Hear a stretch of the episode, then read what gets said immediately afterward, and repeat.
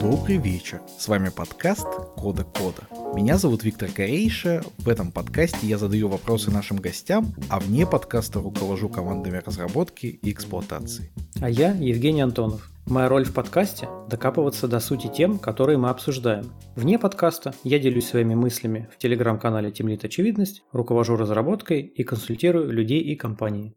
Этот сезон мы делаем вместе с Авито Тех драйвовой команды инженеров, которые ежедневно улучшают сервисы Авито и прокачивают себя. Ребята создают технологии, которыми пользуются треть жителей России каждый месяц. Сегодня, мои дорогие слушатели, мы поговорим с нашими гостями о стартап-проектах внутри компаний. Для меня эта тема очень такая животрепещущая, потому что на самом деле много-много лет это была моя мечта. Я работал техническим директором небольшой аутсорс-компании, и мы всегда хотели сделать какой-то проект, запустить его как вот такой внутренний стартап, потом вырастить его, он станет гигантским. Смотрели на такие примеры, как Basecamp, который сделала компания 37 сигналов, и долгое время за счет этого проекта они жили. Таких примеров о том, что какой-то проект вырастал из небольшой компании, а потом становился прям основой этой компании, я знаю прям много и наших, и иностранных. Правда, есть и совсем другие примеры этого феномена. Есть, например, компании, которые, в принципе, как будто со состоит из такого клубка очень успешных стартапов. Например, Яндекс для меня всегда был такой компанией, потому что кроме поиска у них же огромная куча всего. И такси, и лавка, и много-много-много всяких разных сервисов. И такое ощущение, что это вот прям фабрика новых проектов. А есть компании, у которых тоже огромная IT-экспертиза, но они вот как-то своим основным бизнесом занимаются, и внутри них даже если что-то появляется, то это часть основного какого-то бизнес-проекта, и это тоже очень интересный кейс. Поэтому, Женя, я очень сильно просил тебя, чтобы мы взяли эту тему в этот сезон. А знаешь ли ты такие истории? Я прямо видел лично, я работал одно время в веб-студии, и в веб-студии занимался, ну, классической проектной работой, но там управленцы видимо, были более такие дальнозоркие и, в общем-то, решили, что они будут делать свой продукт. Насколько я помню, потому что это было давно, и мне чуть подстерлось, там начиналось все с какой-то внутренней такой небольшой crm для управления продуктами, может быть, задачами, там еще чем-то таким. И потом прямо на моих глазах разрабатывали и выпускали на рынок эту CRM, они уже для e-commerce это делали. И, насколько я сейчас знаю, очень успешный продукт. Точно, конечно, не знаю, ничего не заявляю, но, на мой взгляд, это вот моя личная уверенность, что теперь этот продукт, в общем-то, самый главный флагманский, а не вот эта проектная разработка. Хотя в то время, когда я работал, там явно вот эта проектная разработка, она как бы поддерживала на плаву разработку вот этого флагманского продукта. Ну, будущего флагманского продукта, тогда он был, видимо, ну, раз в рынок не выходит, а деньги на разработчиков тратит, не очень-то, собственно, и прибыльный. Я не знаю примера фейлового, но успешный пример видел, и это прям вот мое уважение тому, как все это было задумано, как это реализовывалось, как это получилось, получилось, и, в общем-то, там много, может быть, совпадений, может быть, закономерность. То есть там был очень сильный технический директор, видимо, тот, кто продумывал бизнес, тоже очень сильный, там не очень с этим знаком. Вот эта совокупность силы и компетенций, она, видимо, порешала, и теперь они молодцы. Я их очень хвалю, рад за них. То, что ты рассказал, это вот прямо та мечта, которой я жил несколько лет, и у меня так не получилось ее осуществить, потому что в маленьком бизнесе все время не хватает ресурсов, все время не хватает людей, выделить на эту историю каких-то отдельных людей это прям тяжело, выделить время людей, которые чем-то еще занимаются, ну, не очень хорошо получается, прямо скажем, и ребятам не очень это все интересно и некогда, и приоритеты там все время сдвигаются. Короче, прям супер сложно как-то на это изыскать ресурсы.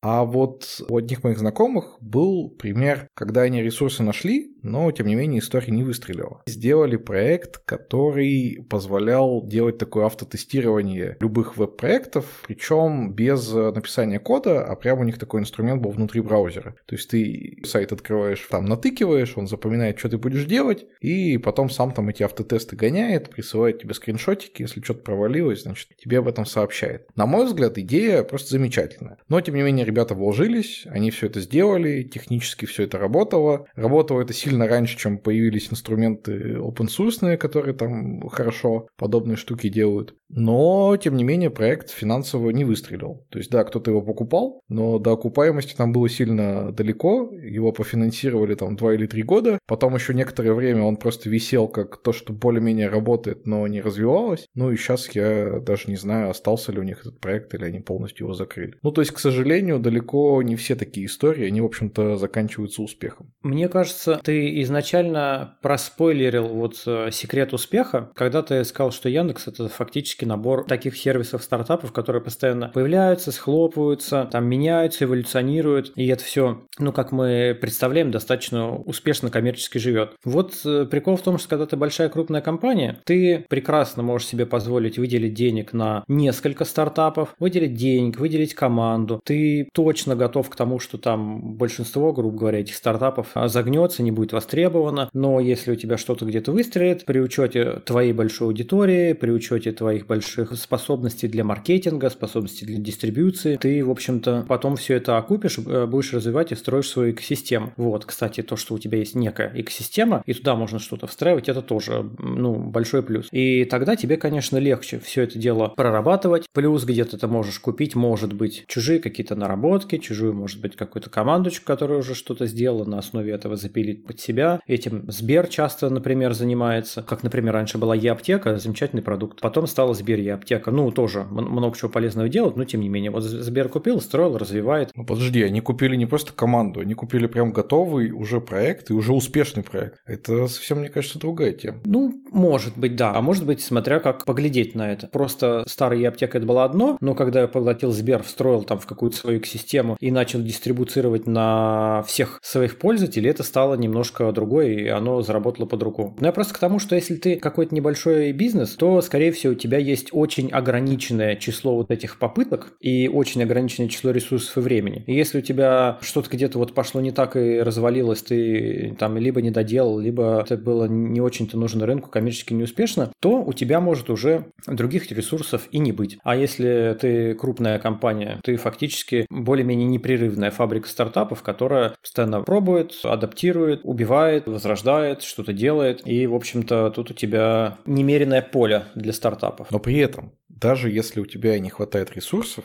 но если у тебя уже есть команда, уже есть какая-нибудь внутренняя инфраструктура, ну, банально там GitLab поднят, и не надо там ничего внешнего придумывать. У тебя есть команда, у тебя есть инфраструктура, у тебя есть какая-то наработка. Кажется, что все-таки шансов на успех у тебя должно быть больше, чем если просто два хороших программиста встретились в баре, чокнулись кружками и решили, что сейчас они какой-нибудь стартап запилят. К сожалению, я не знаю, существует ли такая статистика. Я попытался ее найти, у меня ничего не получилось посмотреть, сколько, например, вот из э, стартапов, которые полностью с нуля начинались и стали успешными, сколько из тех, которые вот начинались внутри компаний, и сколько из тех, которые начинались в крупных компаниях. Потому что в крупных мы тоже знаем, что есть провальные проекты, которые даже много времени были очень провальные, и их закрывали спустя несколько лет. Я вот очень страдал, когда Google закрыл свой сокращатель ссылок. И еще у них RSS-читалка была, тоже я очень активно ей пользовался. Тем не менее, они закрылись, не стали развиваться, хотя мне кажется, что куча там пользователей было. Да даже этот Google Plus у них был, куда они затащили абсолютно всех, и тем не менее эта история сдохла. Ну, то есть, на самом деле, ресурсы — это не все. Все-таки выстрелит или нет конкретная идея, зависит еще и от каких-то других параметров. Ну, да. Ну, кстати, хороший пример с Гуглом, потому что все мы смотрим YouTube, все мы любим YouTube, он же до последних лет был убыточный. Но вот э, видишь, такой замечательный продукт, и у компании была возможность это все дело финансировать. Благодаря именно этому мы наслаждаемся ютубчиком. Еще хотел поднять тему, что может быть стартап внутри компании, который, в общем-то, и не задумывался как стартап никакой, и даже, может быть, как какой-то внешний продукт не задумывался. Наверное, такой классический для этого пример – это Amazon Web Services или, например, то же самое Яндекс Облако. Насколько я понимаю, они все изначально были просто какой-то наработкой внутри компании для своих инфраструктурных задач. Вот они решали свои проблемы. А потом ребят подумали, блин, а можно же все это дело наружу поставлять людям и как что-нибудь из-за сервис продавать. И так какая-то внутренняя наработка стала внешней наработкой. Может, изначально оно даже так не задумывалось. Но вот такой э, интересный кейс есть. Мне в этом плане нравится поворот мозга того человека, который придумал такое, который мог догадаться то, что вот мы вот эту штуку себя, в принципе, используем, а может быть, нам ее еще и наружу как-то вот так вот, значит, продать и с этого кучу профита поиметь. Вот у Амазона, я так понимаю, Яндекс Облака примерно то же самое получилось.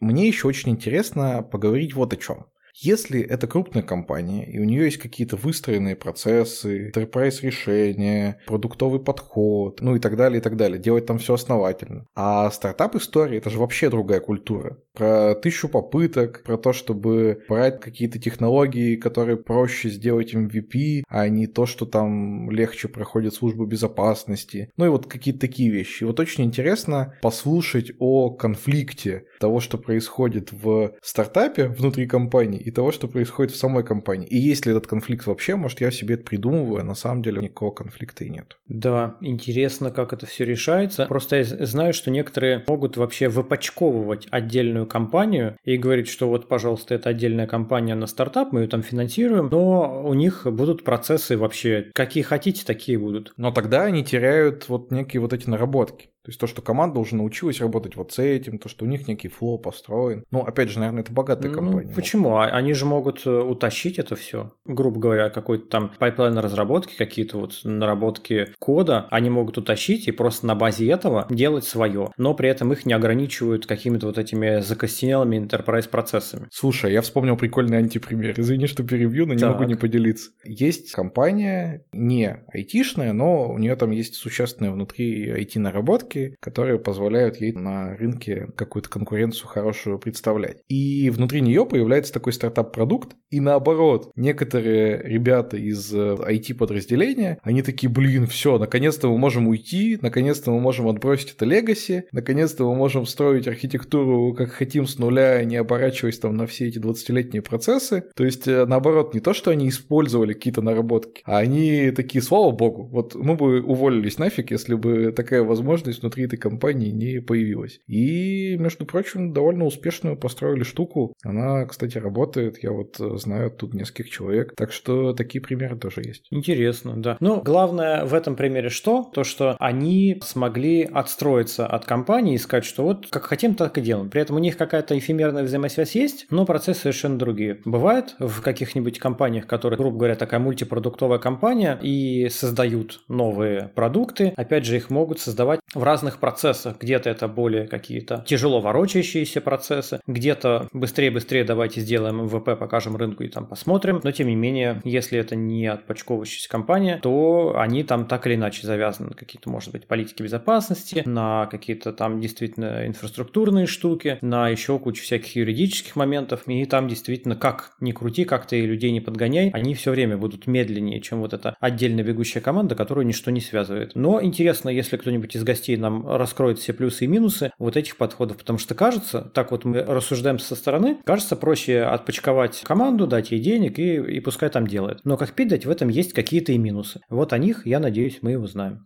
Ну, кажется, самое время пригласить в нашу студию первого гостя, человека, который самым прямым образом связан с сегодняшней темой, Андрея Плахова. Привет, меня зовут Андрей Плахов, я работаю в Яндексе уже вот скоро 15 лет. Какой кошмар вообще, это больше трети моей жизни. И приходил я туда совсем давно просто старшим разработчиком, таким условным ML-щиком. Тогда ML еще не, не был похож на современный ML, а он был статистический, математический такой. Я приходил, собственно, помогать поиску Яндекса бороться с Гуглом. Тогда эта бойня была в самом разгаре, был невероятно увлекательно, такой непрерывный кагл-марафон. Потом я вместе с Яндексом как-то развивал развивался, рос, занимался разными всякими вещами. Вот теперь работаю в внутренней такой стартапной студии руководителем разработки. До Яндекса я долгое время делал компьютерные игры, но это было так давно, что это уже почти прошлая жизнь. Защитил кандидатскую диссертацию по управлению роботами. Такой какой-то у меня путь. Сегодня мы как раз говорим про стартапы, которые рождаются внутри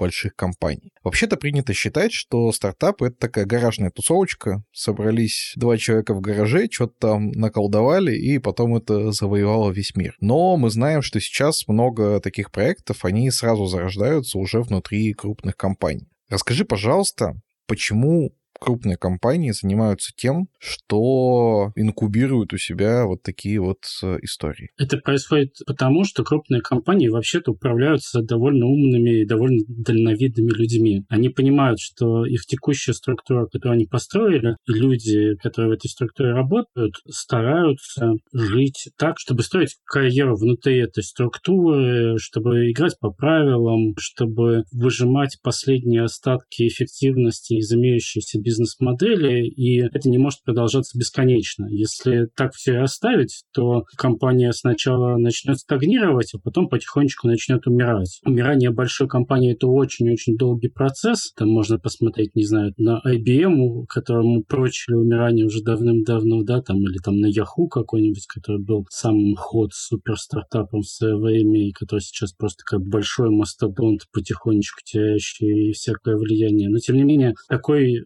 судьбы своему, своей большой компании, конечно, ни один руководитель не хочет. Дальше есть только два пути. Брать вот этих самых гаражных людей и покупать их стартап уже потом, когда он уже дорос до гигантских количеств, вот как это делает Facebook, не знаю, который умел за миллиарды покупать э, компании, состоящие из там 12-50 человек. Ну, тут мы вынуждены оговориться, что он принадлежит корпорации Мета, которая как-то там нехорошо запрещена. А, Я потом вставлю здесь правильный текст. Хорошо. Конечно, как-то свободного миллиарда ни у кого нет, поэтому второй путь — это поощрять такие новые неожиданные направления и новые какие-то штуки, которыми компания раньше вообще не занималась, внутри себя сделать такую атмосферу и такую структуру и такие процессы, чтобы подобные стартапы могли возникать. А что это за процессы? Потому что, опять же, когда это гаражная история, есть какой-то основатель или там группа основателей, которые горят идеей, и какое-то время работают там бесплатно или вкладывают свои силы, вкладывают свои деньги и так далее. А откуда берутся такие идеи в крупной компании?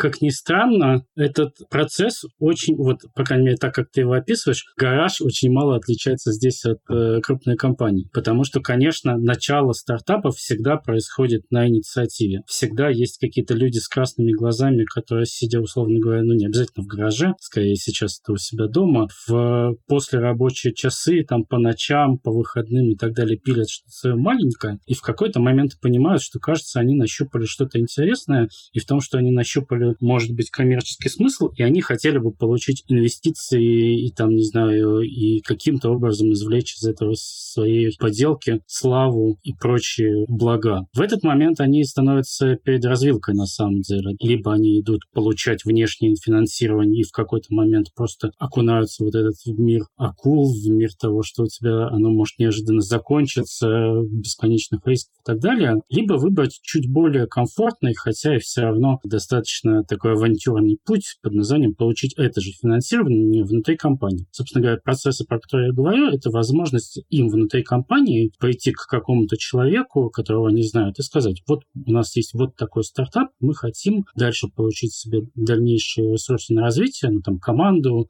бюджет какой-то, возможно, маркетинговый, возможно, на оборудование, еще что-то, и начинать этим заниматься 100% времени уже официально. И одна из важных вещей, которая как бы даже стыдно называть процессом, но тем не менее, заключается в том, что компания должна быть к этому толерантна. То есть человек, к которому они придут, не возмутится, не скажет, вы чего думали, как бы немедленно садитесь заниматься своей работой, не начнет подозрительно у них выспрашивать, а когда вы это все успели сделать, а это точно не в ущерб вашим основным рабочим обязанностям было. Это все звучит как какие-то мелочи и глупости, но в очень многих компаниях, в которых такие внутренние стартапы не зарождаются, я подозреваю, что проблема именно в этом. Потому что в целом, ну, какой-то, какая-то система бюджетирования у них наверняка есть, и в остальном, ну, можно даже при отсутствии специализированного процесса придумать, как все организовать. В конце концов, высокоуровневым менеджерам ровно за организацию подобных вещей платят. И изначально компания как-то выделяет бюджет на вот такие ангельские инвестиции внутри. Да, все так. Иногда это делается непосредственным образом, прямо выделяется некоторый некоторый фонд, объявляется там венчурным фондом внутренним или венчурной студией, или еще как-то это называется. Про это всем, значит, внутри рассказывают. Иногда это делается более тихо, когда просто известно, что, ну вот, э, некоторую часть, ну, не некоторую, а большую часть прибыли компании, естественно, направляет в развитие, и развивать можно и существующие сервисы, и там какие-то новые. И просто внутри все как бы знают, что, ну, вот там 20% денег, 40% денег мы направляем на развитие новых сервисов. Вот Сейчас у меня максимально глупый вопрос будет, тем не менее, я хочу, чтобы ты ответил. Когда мы говорим про такую гаражную историю, обычно на начальных этапах основатель вкладывает свои силы, у него могут быть какие-то друзья, которые там за долю вкладывают свои силы, ну и в какой-то момент, может, он там кого-то нанимает за деньги, чтобы тот ему помог. В большой компании, очевидно, вот человек, который приходит с идеей, он уже сколько-то зарабатывал. То есть если компания выделяет его время, это уже там минус X рублей. При этом может быть какой-то программист, который зарабатывает X рублей, а может быть какой-то программист, который зарабатывает 10X рублей. Правильно ли я понимаю, что компании выгодно чтобы стартапы придумывали вот те ребята за X, а не те ребята за 10X, потому что, ну, инвестиции в 10 раз больше. Мне кажется, что здесь, как и в любых стартапных инвестициях, важен не начальный взнос, важен шанс, которым этот начальный взнос, который по меркам большой корпорации, ну, в общем-то, копеечный. Сколько бы ни зарабатывал отдельный человек, это все равно, ну, очень вряд ли это миллионы долларов в год, да, я думаю, что это типично в таких случаях меньше. На фоне того, что это может превратиться, не обязательно, конечно, превращается, но может потом превратиться в гигантский бизнес-юнит, самостоятельный бизнес типа там какой-нибудь Яндекс.Лавки, это людей очень э, мотивирует не экономить на мелочах. Скорее нет такого, что люди выше какого-то уровня уже свои, значит, стартапы не придумывают. Больше того, я думаю, что в больших корпорациях, ну, почти во всех, есть э, люди высокого уровня, у которых, наоборот, в должностных обязанностях, в частности, их придумывать, поощрять, находить внутри, помогать развиться и так далее. Это не совсем фаундерское, конечно, тоже, скорее, такой kind of sort angel investor. Такой внутренний angel investor есть довольно много где. Еще я бы хотел, чтобы ты помог мне сравнить процесс. У меня нет десятка запущенных стартапов за плечами, поэтому, возможно, мои представления неправильные. Тем не менее, я себе представляю, что основатель стартапа сначала сидит там несколько месяцев, пилит какую-то штуку, а потом идет эту штуку, пытается куда-то к рынку пристроить. А в большой компании процессы обычно выстроены наоборот. То есть сначала садятся там аналитики, считают рынок, понимают, э, насколько там этот рынок емкий, и там вот это все поехало история про деньги, а потом уже там какая-то разработка. Вот когда это стартап в большой компании, там в каком порядке что-то происходит? Ух, я бы сказал, что оба изложения, которые ты сейчас рассказал, они оба в какой-то степени утрированы. Да, конечно, и создатели успешных стартапов, но это, сказать, такой все-таки некоторый миф и сказка, что они люди, значит, абсолютно мечтающие, бескорыстные, и только потом начинают задумываться о том вообще, а какой там рынок, а как из этого заработать денег и так далее. Наверное, есть такие примеры, и, наверное, на самой заре развития там, стартапного движения их было даже большинство, но сейчас, мне кажется, это скорее исключение. Типичный стартапер — это человек, который прочитал, условно говоря, там всего э, полуграмма, да, и как бы очень хорошо понимает, на самом деле, пока не думает, что понимает, как о таких вещах рассуждать, и думает о бизнесе много. С другой стороны, и внутри компаний больших, конечно, обычно все происходит, да, так как ты говоришь, такой top-down подход, но не всегда. Вот хорошим примером того, как бывают внутренние стартапы, возникающие не потому, что кто-то сел там с аналитиками финансовыми и продуктовыми, спроектировал, значит, оценил рынок, оценил э, cash flow, там, P&L и так далее. Это стартапы, возникающие от технологий. Когда все внутри компании, ну или, по крайней мере, почти все понимают, что за этой технологией какое-то будущее. Еще непонятно до конца, как зарабатывать на ней деньги, но все уже понимают, что ею будут пользоваться, она будет big thing, и в этом случае ее могут начинать развивать, даже если рынок не до конца понятен. Мне кажется, опять же, Google тот же этим очень славился. У них было очень много разных проектов, которые они делали просто потому, что они считали, что это круто, это прикольно, и некоторые из них совершенно неожиданно для всех остальных потом оказывались какими-то, ну, типа, очень, очень важными, очень нужными, ценными технологиями. Ну и вообще, чем больше корпораций, на самом деле, тем чаще в ней вот это возникает ощущение того, что, ну все, кажется, пора, кажется, этот технология уже дозрела, мы сейчас можем успеть ее сделать первыми, довести до классного состояния, и типа, получить от этого кучу профита. Вот э, несколько лет назад такой технологии, ну, не технологии даже, а семейством технологий были нейронные сети. Сейчас мне кажется, что есть новый тренд, что такого рода технологиями становятся физические такие настоящие роботы. Сейчас очень много кто побежал их делать. Это очень интересно, потому что это такая технология, когда ты впервые понимаешь, что вот ты можешь не просто код написать, а код написать, который радикально поменяет именно что-то в физическом мире вокруг тебя. По-моему, ты сейчас открыл какую-то тайну, что будет популярно через 10 лет или даже меньше. Думаю, что хорошо открыть так эту тайну, потому что, знаешь, как, э, как всегда в стартапном движении, всегда обязательно человек, который рассказывает, значит, про свой стартап, делает это так, чтобы всем казалось, что, ну, это следующий Facebook, короче говоря, или следующий Google. Вот это настолько большая история, насколько они вообще бывают. И все очень э, так делают именно потому, что всем важно, чтобы в тебя поверили. Вот в этом смысле я очень болею за эти проекты, связанные с робототехникой, потому что мне искренне кажется, что многое в профите, связанном с появлением там смартфонов, связанным с появлением интернета качественного, с высокой пропускной способностью даже у последнего там индийского, китайского крестьянина, да, вот все эти преимущества уже потихонечку существующими сервисами, существующими стартапами отыграны. Если посмотреть, то чем дальше дальше, тем за более мелкие рынки, за более такие осторожные фичушки все сражаются. А по сравнению с этим физический мир все еще какая-то терра инкогнита для стартапов. Они выходят э, либо как такие агрегаторы простого человеческого труда, типа каких-нибудь там, типа всевозможных самокатов, чего там еще бывает, такси и вот этого всего, но на базовую основу нашей вот современной технологической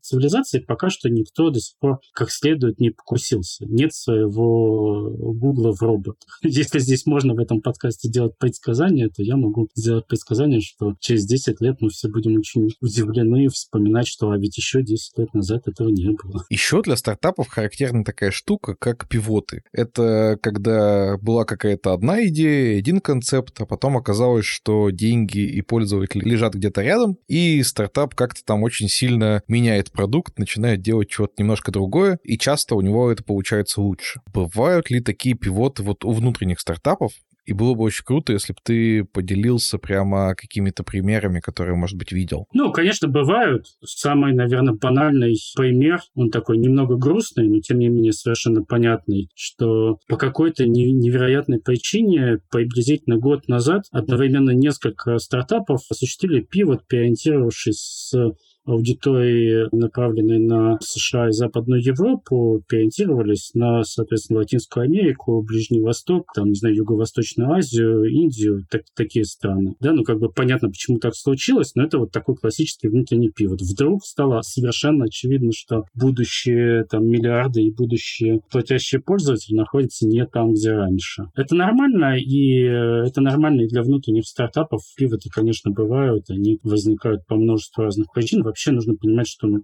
как бы такой внутренний стартап, он, конечно, от части, части рисков он избавлен, то есть у него с меньшей вероятностью вдруг закончится финансирование, у него там, не знаю, если у нас совсем ничего не получится, его создатели не останутся все равно голодать, они, наверное, себе внутри какую-то работу найдут и так далее. Но, тем не менее, конечно, основной риск под названием, что Product Market Fit так и не смогли найти, или там моделька не сошлась, и привлечение никак не получается дешевле, чем ценность пользователя для стартапа, или еще там тысячи причин, или создатели разругались. Короче говоря, все эти причины остаются, и в этом смысле внутренний стартап делать достаточно рискованное тоже. Вообще шансы выжить у внутреннего стартапа на твой взгляд, выше, чем у ну, вот такого гаражного с нуля? Ну, это не только на мой взгляд, это есть, в принципе, бенчмарки, я уж не знаю, насколько они открыты, но я их могу как бы осторожно пересказать, что вероятность выжить для внутреннего стартапа порядка 50%, а для внешнего стартапа гораздо ниже. Но это 50% из тех,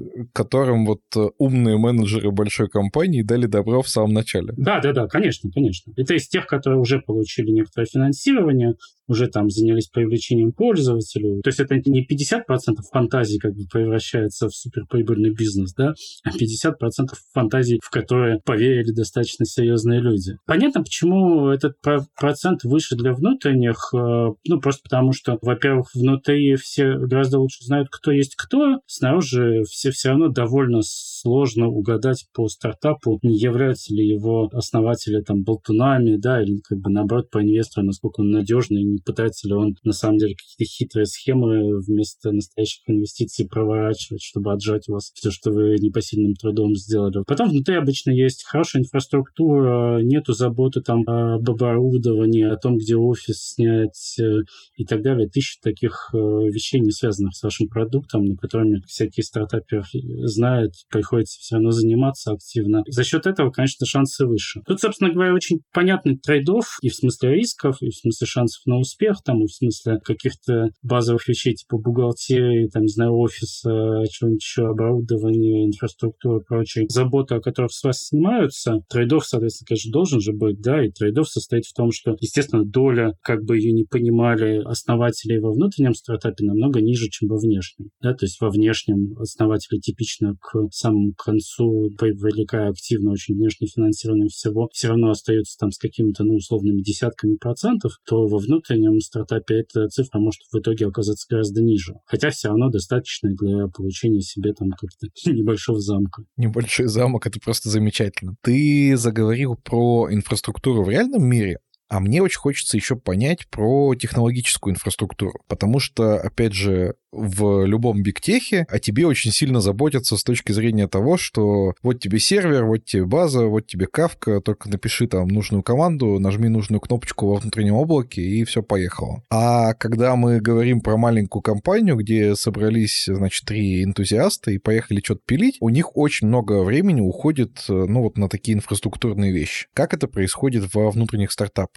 Можете ли вы использовать те же самые там мощности сервера, как и материнская компания. Тут вот очень интересно, на самом деле, потому что ты, задавая этот вопрос, как бы подразумеваешь, что устойчивая такая надежная инфраструктура, крепкая, там, масштабируемая и так далее материнской компании заведомо лучше того, что доступно внешнему стартапу. Как ни странно, это далеко не всегда так, и больше того, я считаю, что лучшая полиси для внутреннего стартапа — это индульгенция на первых порах до какого-то, по крайней мере, времени, использовать все, что угодно, что они захотят. Свободной конкуренции между внутренней инфраструктурой и внешней. Почему так? Потому что внутренняя инфраструктура, особенно большой такой компании с э, кучей людей, там, с, со своими процессами, со своей бизнес-моделью и так далее, довольно быстро переоптимизируется именно в сторону того, что обычно нужно этой большой компании. Программистам, наверное, будет понятно. Сравните как бы большую, хорошую интерпрайзную кодобазу, например, на Java с э, скриптами на Python. Одна из них более масштабируемая, там на нее проще людей набирать, не знаю, там она соответствует бесконечным стандартам с цифробуквенными обозначениями, она надежна, она секьюрна, такого рода свойствами обладает. Второй зато позволяет написать Hello World в одну строчку, а не в 450. И довольно часто для стартапа второе свойство гораздо важнее, чем набор первых. В этом смысле я лично считаю, что даже внутренний стартап должен быть свободен э, в том смысле, что он использует любой open source, ну, естественно, с подходящей лицензией, использовать какие-то внешние технологии, возможно, даже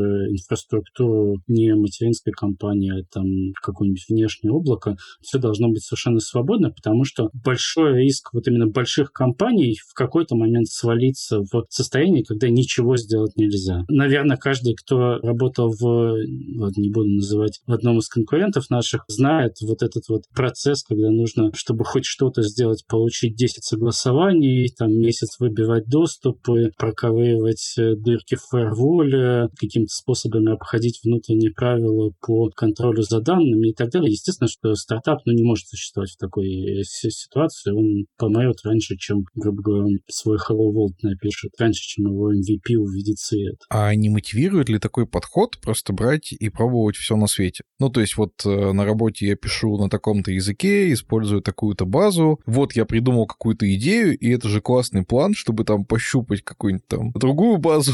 не хочется ничего называть, чтобы никого не обидеть. Ну, грубо говоря, вот на работе у меня там, не знаю, Postgres, там какой-то большой, интерпрайзный, на работе у меня меня там, не знаю, Go, а здесь я такой, о, есть же классные молодежные языки, я там, не знаю, люблю Rust, я слышал, что Mongo очень классная, попробую. И в итоге вместо того, чтобы пилить продукт, я разбираюсь с новыми технологиями. Честно говоря, я такого не встречал. Мне кажется, что все-таки ментальность человека, который ввязывается в такую стартапную деятельность, и ментальность человека, которому интересно глубоко вот проработать какие-то технологические аспекты, друг другу довольно сильно противоречат. Стартапная ментальность в смысле разработки — это прежде всего получить результат как можно быстрее любой ценой. Да? То есть, типа, взять самый подходящий для этой задачи инструмент и быстро на нем собрать прототип, потому что с высокой вероятностью его сразу же придется переделать, а потом еще раз переделать, а потом еще раз переделать, а потом вообще совсем все переделать. И нужно, чтобы, соответственно, ты не слишком много сил вбухал вот в этот первый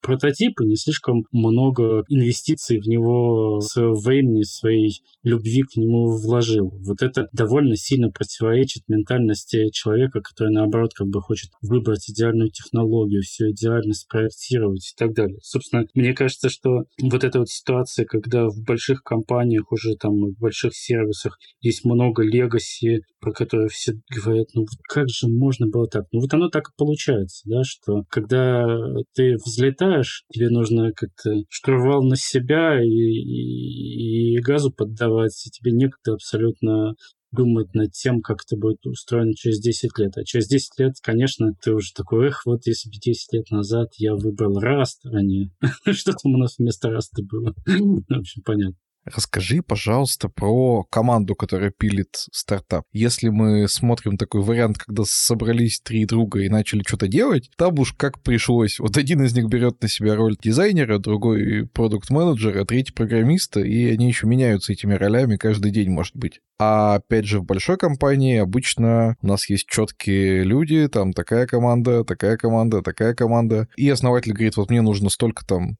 бэкэндеров, столько там фронтендеров, столько там DBA, еще кто-то. Эти люди, они берутся изнутри, из каких-то команд отрываются. Или основателю самому говорится, иди сам пили, и кого вдохновишь, того вдохновишь. Или это какой-то внешний найм происходит, как будто в новое какое-то подразделение? Слушай, ну у тебя тут перепутаны немножечко две разные фазы. Первая фаза — это такое самое начало, вот самый-самый гараж, когда их двое-трое, и очень интересно, что в пересказе потерялось одно очень важное, наверное, самый важный человек потерялся. Это будущий SEO, он же Chief Business Development, он же человек, который будет потом строить маркетинг, который э, будет строить селзы. Такой человек все равно должен быть, и все равно без него никакой стартап не взлетит. Вообще идеальная пара для стартапов была такая игрушка компьютерная старая, Quest Сэм и Марс. Идеальная пара — это Сэм и Марс рассудительный, солидный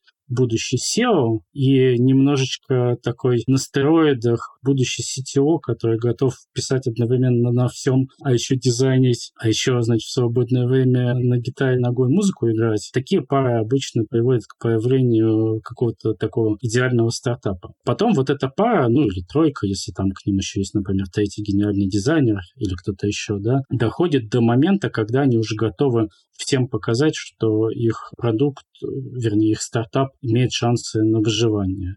SEO обзавелся какими-то связями, он может предъявить контакты людей, которые говорят, да-да-да, срочно делайте такую штуку, мы у вас ее купим. Или он провел какие-то эксперименты, построил лендинг на тильде, утверждающий, что этот стартап уже существует и уже, значит, имеет этот продукт и показывает, что на этот лендинг он сейчас приведет тысячу пользователей, уже готовых заплатить. Ну, или, короче говоря, такой деятельностью занимается, да. Есть CTO, который может продемонстрировать, что, в принципе, физически возможно сделать то, на что они они сейчас э, пытаются инвестиции подобрать. В этот момент на самом деле все немножко зависит от процессов конкретной большой компании. Я буду про Яндекс говорить. В Яндексе происходит такое. Они выходят ну, к некоторому комитету, который, собственно говоря, решает, выделить им дальнейшие средства или нет. И обычно выходит уже, это такой показатель зрелости, с конкретным запросом. Нам нужно столько-то людей вот на это, это, это, столько-то денег на то, чтобы привлекать пользователей, там, не знаю, какие-то ресурсы таких-то подразделений, такой, такой-то доступ к такому-то оборудованию, вот у нас тут все, значит, на листочке пощи. При условии положительного решения вопрос дальше, откуда берутся эти люди, это хороший вопрос. Конечно, им готовых людей как бы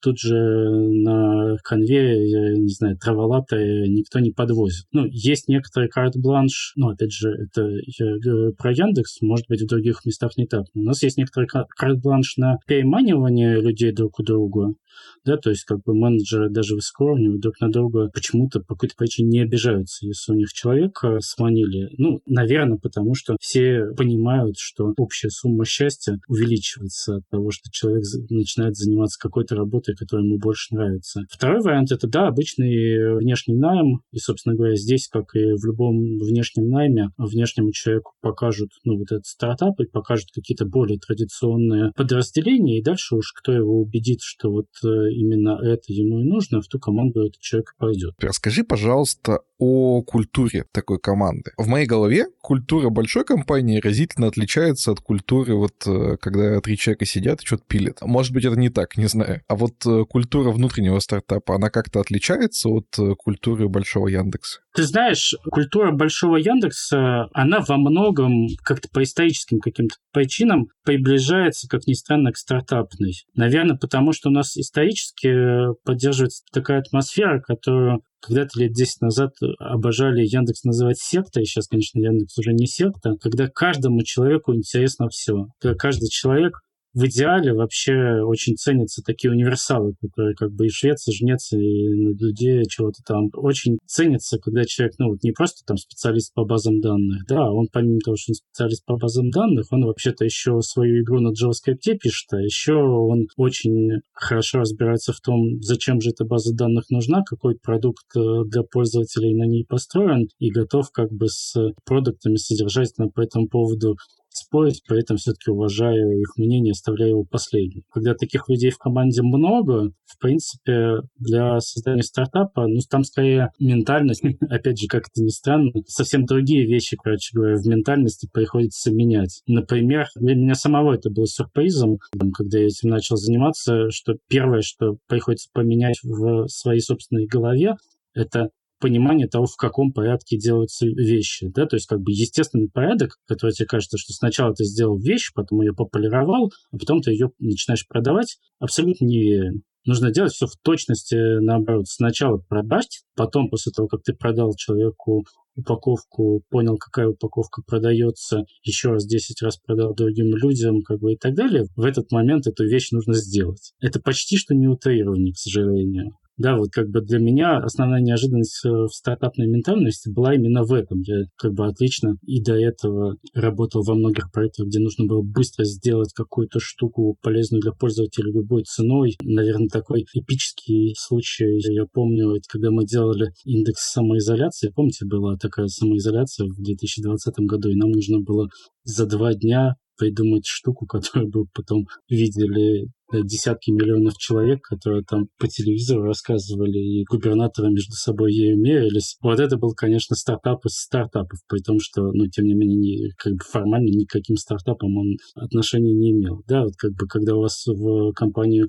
умеют делать, в принципе, такие штуки, внутренние стартапы, ну, естественно, почему бы и не сделать, да, там проблема немножко в другом, именно в том, что оказывается внезапно, что уметь продавать это довольно серьезное искусство, что то, что ты всю жизнь называл маркетингом, это не совсем тот маркетинг, который вам нужен и так далее. Окей, а как насчет инженерной культуры? Всякие там код-ревью, кросс-проверки и так далее, так далее. Я, насколько понимаю, опять же, в большой компании есть там более-менее стандарты.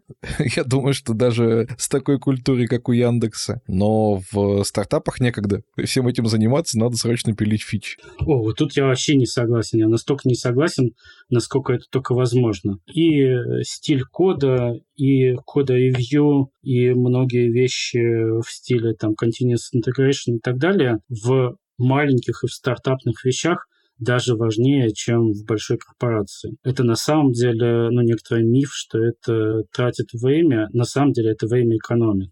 Вот почему. Потому что код review, естественно, бывает разным, да, как бы, как любую вещь, его тоже можно делать очень плохо, и, в принципе, можно себе представить процесс, например, при котором весь код-ревью проводит э, один важный человек, значит, которому всегда некогда, на котором бутылочное горлышко, и который еще свысока всех получает, из-за этого все ненавидят. Такое, наверное, тоже бывает. Но при хорошей организации код-ревью это просто способ убедиться, что на любой кусок кода посмотрело незамутненным взглядом хотя бы два разных человека, и это супер повышает его ценность и потому что потом там проще ошибки искать, и потому что оба человека уже начинают в нем ориентироваться, уже примерно знать, как его дальше развивать. И потому что, ну да, действительно, какие-то простые вещи э, замечаются. Наконец, самый последний, самый забавный такой момент, из-за которого, собственно говоря, даже самый, что ни на есть, ведущий CTO с 20 годами опыта получает пользу от того, что и его код тоже ревьюет. Она в том, что человек, который ревьюет код, на самом деле обычно учится чему чему-то у того, чей код он ревьюет тоже. Получается такое просто быстрое подтягивание уровня всей команды к уровню его наивысшего члена, и это ну, просто бесценно.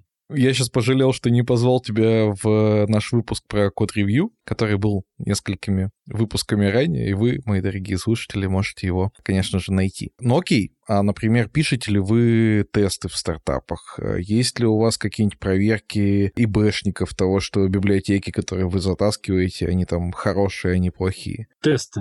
Про тесты у меня, на самом деле, у меня и, и когда я работал в корпорации корпорации, было не совсем стандартное к ним отношение. Я вообще большой фанат тестов интеграционных и совсем не фанат любых других. Я на самом деле не очень люблю тесты вида юнит-тестирования, я не очень люблю смог-тесты и так далее. Я люблю вот интеграционные тесты, когда вся система собирается целиком, и мы убеждаемся, что она ведет себя как надо. Такого рода тесты, если э, их правильно делать, пишутся довольно легко и экономят просто огромное количество времени. Что касается тестирования, вообще, конечно, число тестов в стартапе по очевидным причинам будет меньше, потому что у него впереди еще 5 пивотов, и после каждого пивота все эти тесты окажутся ненужными, а еще потому что у него нет гигантского количества старых сценариев и старой legacy кода базы, которая в этих сценариях должна правильным образом работать. У него нету тысяч пользователей или там миллионов, у некоторых из которых их собственные процессы завязаны на то, что вот этот код ведет себя именно так, а не иначе, и даже все его баги для них уже стали фичами. Такого стартапа нет, поэтому как бы ну, просто общий объем тестов и общая как бы их важность э, сильно снижается. Про безопасность и безопасников, ну, тут интересное дело. То есть, как бы, конечно, какой-то базовый уровень безопасности все равно должен быть. Да, XSS у вас не должно быть, э,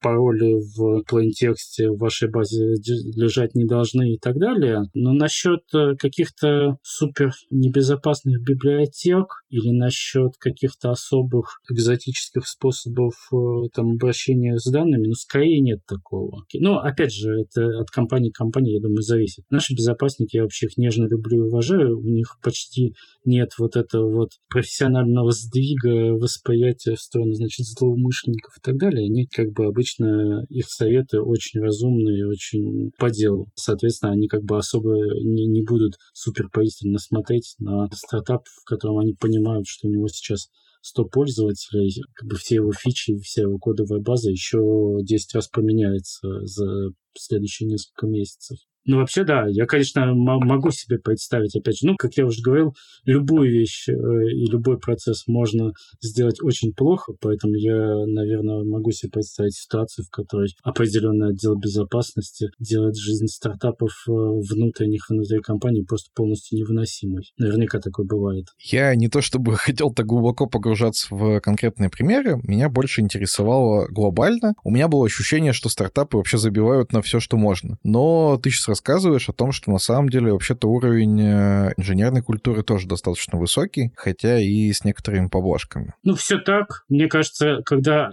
один раз ты поработаешь в месте, где все устроено по-человечески, тебе уже самому не очень хочется, как бы, ну хорошо, мы не будем кода верить, мы не будем следить за безопасностью, чем мы дальше еще не будем делать? Можем еще код хранить у себя, значит, на локальной машине без системы контроля версии, что там еще можно делать? Можно переменные ABC называть или там матом в комментариях э, ругаться. В принципе, все это можно делать, но это просто не экономит время совсем. И, и даже наоборот. Вот так, точно так же и с теми вещами, про которые мы до этого поговорили, с Code Review, там, с базовыми техниками безопасности. Открой, пожалуйста, главную стартапную тайну. Почему, на твой взгляд, некоторые проекты вырастают в отдельный бизнес, а другие умирают? А еще бывают проекты, которые становятся просто одним из направлений основного бизнеса. Главный вопрос тут вот в чем. Предрешено ли это заранее? Ну, то есть вот на этапе идеи, в принципе, уже можно предсказать. Или все-таки это больше зависит от каких-то других факторов? Предсказывать всегда тяжело, особенно будущее, да, если в будущем когда-нибудь мы будем все думать, а, ну, конечно, это же очевидно, да, и так можно было предсказать, то нет, конечно, в момент, когда стартап возникает, по одной идее предсказать его судьбу довольно тяжело. Можно предсказать э, в определенную сторону, как правило, если ты видишь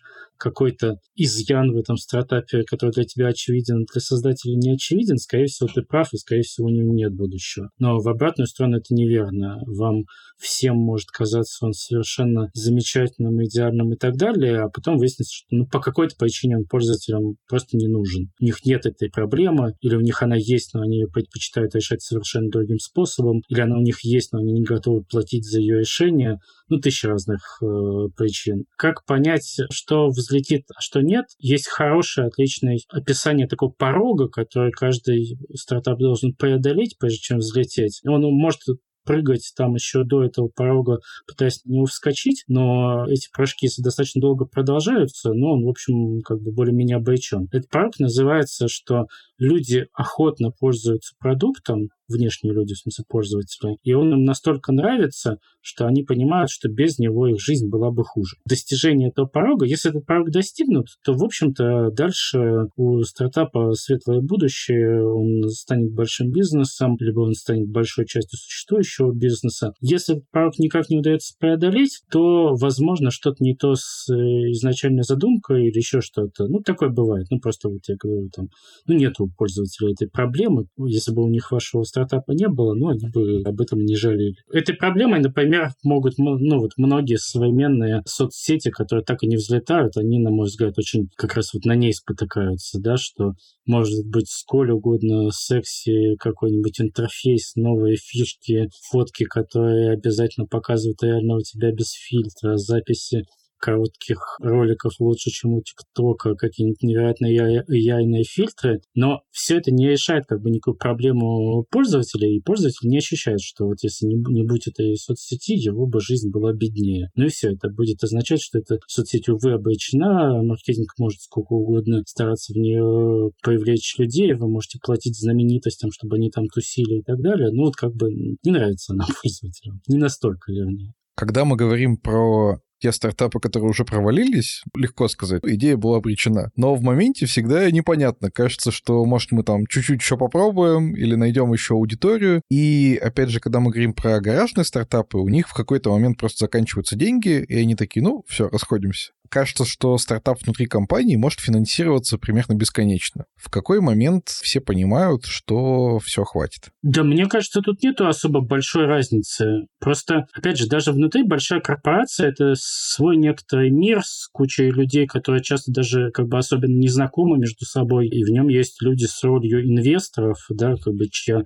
задача, собственно говоря, правильно вкладывать деньги, пусть и внутри. А есть э, люди с ролью там условных владельцев, в кавычках, стартапов или исполнителей, чья цель убеждать первых в том, что и еще полгодика нужно подождать, и вот через полгодика-то у нас точно получится. Ну и совершенно точно, как и во внешнем мире, так и во внутреннем, все это заканчивается, когда у людей, выдающих деньги, заканчивается терпение, когда они понимают, что нет, все, э, я вам верил, и до этого верил, и до этого верил, а сейчас уже вот что-то не верится в ваше светлое будущее, поэтому денег я вам больше, пожалуй, не дам, и лучше идите делать, э, оптимизировать нашу базу данных для внутреннего сервиса. Там, значит, вы оттуда пришли, и вы там больше пригодитесь. Окей, обратный вопрос. А как понять, что проект уже повзрослел и может дальше двигаться самостоятельно? Потому что, ну вот нам всем известна история Uber, который был убыточным там прям много лет, хотя уже во всем мире существовал. Тем не менее, продолжал и активно развиваться, и активно там какие-то супер низкие цены давать пользователям и так далее. При этом ну, наверняка можно было несколько раньше сказать, все, стоп, поднимай цены в два раза, и он бы как-то дальше жил. Вот э, как для внутреннего стартапа понимается, что пора поднимать цены и считать, что это отдельный бизнес? А точно так же, как для внешнего. Тут опять же нету такой дополнительной хитрости и изюминки. Но если очень упрощать, то логика всего этого примерно такая. Сервису разрешается быть убыточным жрать деньги как не в себя и так далее, если он, а, может доказать своим инвесторам, что в некотором не слишком отдаленном будущем это уже будет не так, он может показать, что вот как бы я сделаю вот такие-такие действия, и на самом деле деньги как не в себя перестану есть. И второе, если вот такие вот дотации датирования помогают ему растить свою долю на растящем рынке или создавать новый рынок, короче, в общем, увеличивать свой объем в будущем. Фактически ведь, ну, как как бы размер бизнеса зависит, ну, опять же, супер упрощая, от двух показателей. От емкости рынка и от того, насколько эффективно вы эту долю э, из своей услуги конвертируете в деньги главная наука, ну, мейнстримное учение стартапное говорит о том, что из этих трех сомножителей. Первые два гораздо важнее, чем третий. Если в итоге ваша экономика сойдется, то вот и хорошо. Пока что давайте как бы растите, завоевывайте рынок, э, завоевывайте соседние рынки и так далее. Да? То есть до тех пор, пока для Uber не закончились города для роста и весь мир не стал ездить на Uber, они вкладывали деньги именно в рост. Ну и, в общем, со внутренним стартапом точно так же возникает, точно так же происходит. Пока он растет, пока все понимают, что эти деньги не просто в печке сжигают развиваются, а работают на то, чтобы стартап рос, чтобы у него было больше пользователей, чтобы у него было больше разных точек соприкосновения с ними и так далее, то его финансовая эффективность э, интересна только в теоретическом аспекте, чтобы все ну, да, были более-менее спокойны, что да, когда нужно будет, она случится. Хочу пару слов услышать про материнскую компанию. Скажи, пожалуйста, как ты думаешь, почему некоторые большие корпорации рождают в себе э, очень много вот таких стартапов, другие в основном покупают, а третьи просто развивают основной бизнес и никуда в сторону не смотрят. Да, мне кажется, я уже частично про это сказал, но попробую сейчас еще раз, может быть, чуть более развернуто высказать ту же самую мысль. Мне кажется, что очень важно в этом смысле, чтобы ментальность, во-первых, людей в самой материнской компании была достаточно совместима со стартапной ментальностью, чтобы им вообще было интересно что-то новое пробовать, чтобы они чувствовали себя для этого достаточно свободно,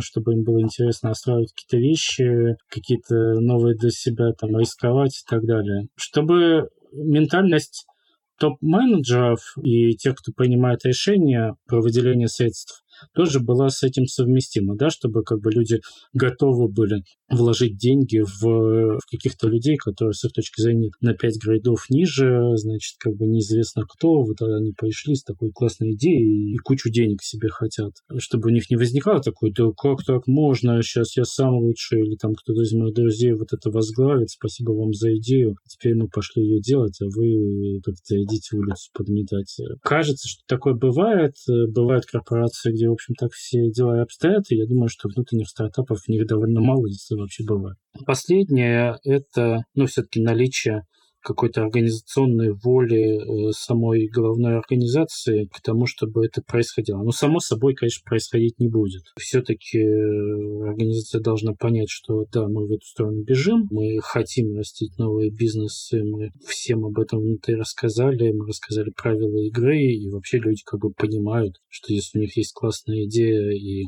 возможностей позаниматься, то позаниматься этим внутри может быть и выгоднее, ну и уж точно менее рискованно, чем позаниматься этим снаружи в своем гараже. Лично ты, если у тебя завтра появится какая-то супер бомбическая идея, скорее выберешь первый путь или второй? Какой хороший вопрос. Он заставил меня задуматься. Наверное, при прочих равных выберу, конечно, второй. Это как бы связано с тем, что я все-таки живу очень давно в Яндексе, я много кого знаю, я очень хорошо понимаю, там, условно говоря, откуда я возьму тогда команду хорошую, классную, да, там, скорее всего, мне будут готовы выделить на это больше денег, чем э, незнакомые мне пока что инвесторы снаружи, для, которые меня в первый раз в жизни видят, т.д. и т.п. Другой вопрос, что, ну, не хочется заикаться. Мало ли, что там, как дела будут обстоять дальше. Всякие чудеса бывают. А то я так сейчас тут рассуждаю, а пройдет полгода, и окажется, что я как-то поднимаю инвестиции где-нибудь в Дубае, что-то узнать. Какой бы совет ты дал нашему слушателю, который работает в Бигтехе, и у него появилась бомбическая идея? Я бы дал такой совет. Подумайте, кто будет принимать решение и насколько это решение будет обдуманным, взвешенным и так далее, касающийся судьбы вашего будущего стартапа, если вы будете им заниматься внутри. Да, что это вот будет за человек, который решать будет, дать денег или нет, а через полгода, год будет решать, продолжить финансирование или закрыть, будет от вас требовать какой-то, ну, естественно, какой-то отчетности, а куда эти деньги все пошли, будет смотреть на ваши демо и так далее. Наверняка, скорее всего, вы этого человека либо знаете, либо подозреваете, кто это будет. Соберите волю в кулак и ответьте себе максимально честно. Вы хотите, чтобы так и было? Вы доверяете этому человеку? Вы верите, что он будет принимать это решение справедливо, что он как бы не будет вас условно обижать, что он будет искренне за вас болеть и будет на вашей стороне. Если ответ «да», то, конечно, смело делайте внутри. Если ответ нет, то лучше, наверное, найти инвестора снаружи.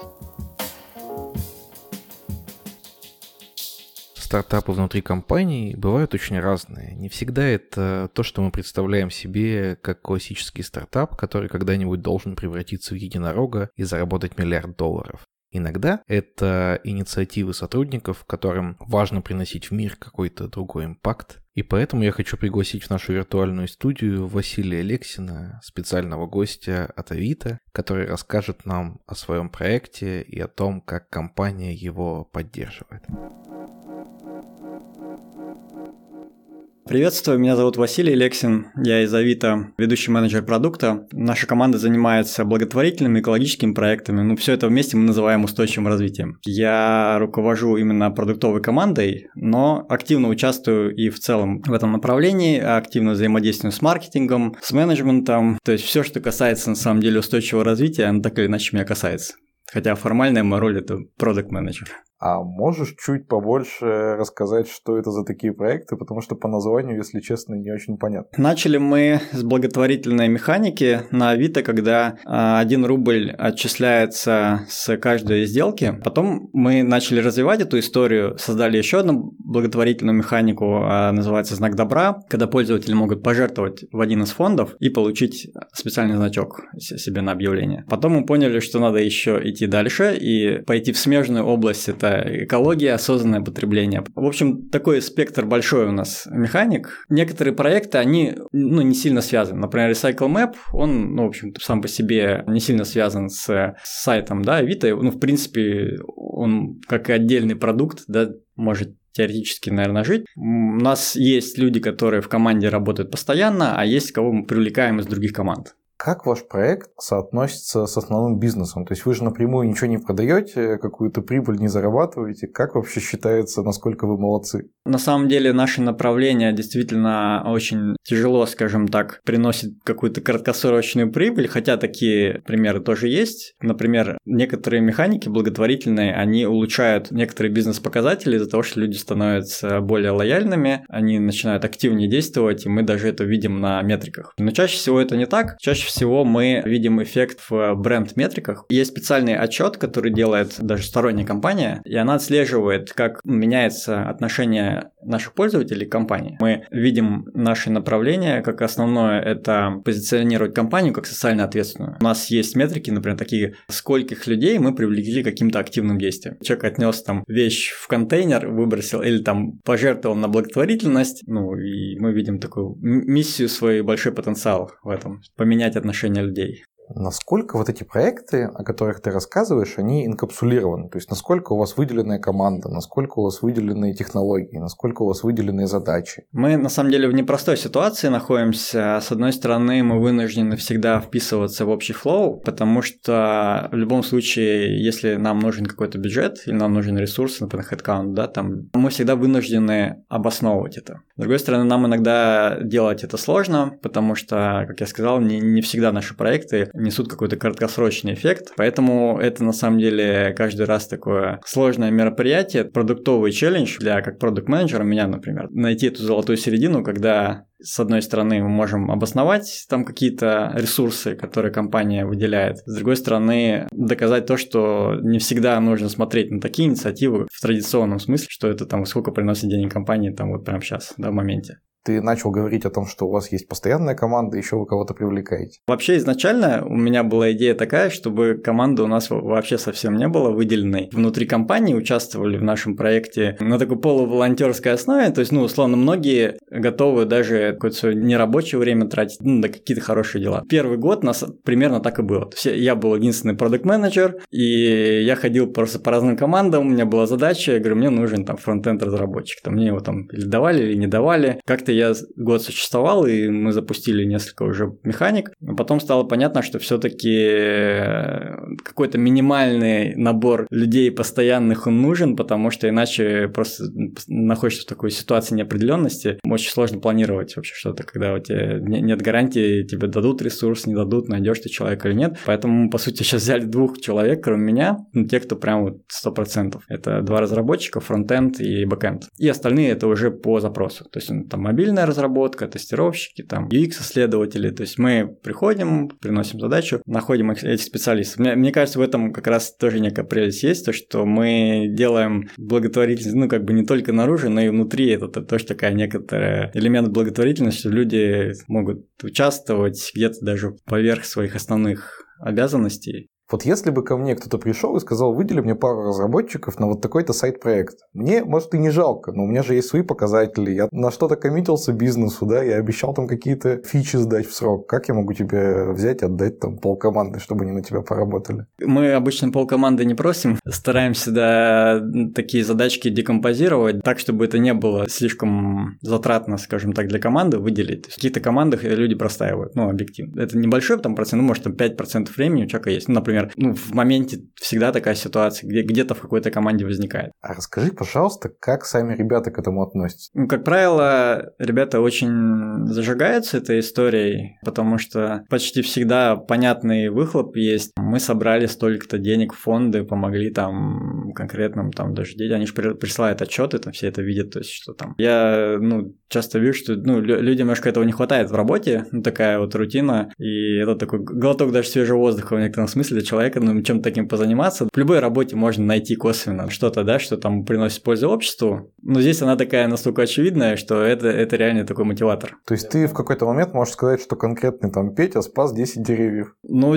часто, в принципе, да. Если у меня даже, например, разработчики, которые делали какую-то одну конкретную платформу. Вот они меня спрашивали, а сколько пожертвований пришло именно с этой платформы? Это всегда видно. Часто замечаю, что у людей прям это очень сильно мотивирует. Я, я наверное, просто уже очень давно в этой теме и не настолько к этому уже чувствителен, да, я, потому что всегда очень много сейчас приходится общаться и с фондами. Люди, я даже так иногда удивляюсь, насколько они эмоционально к этому относятся, что, о, там, кому-то помогли конкретному там ребенку или что-то такое. Я бы еще хотел поговорить про инфраструктуру. Правильно ли я понимаю, что вы используете вот все, что внутри Авито наработано с точки зрения технической инфраструктуры, с точки зрения платформенных каких-то решений? Да, совершенно верно. Но что касается бэкэнда, это 100% инфраструктура PaaS, которая у нас в компании. Мы делаем все в стандартах, скажем так, этой инфраструктуры. Используем ну, язык программирования Go, соответственно, пишем микросервисы. И здесь абсолютно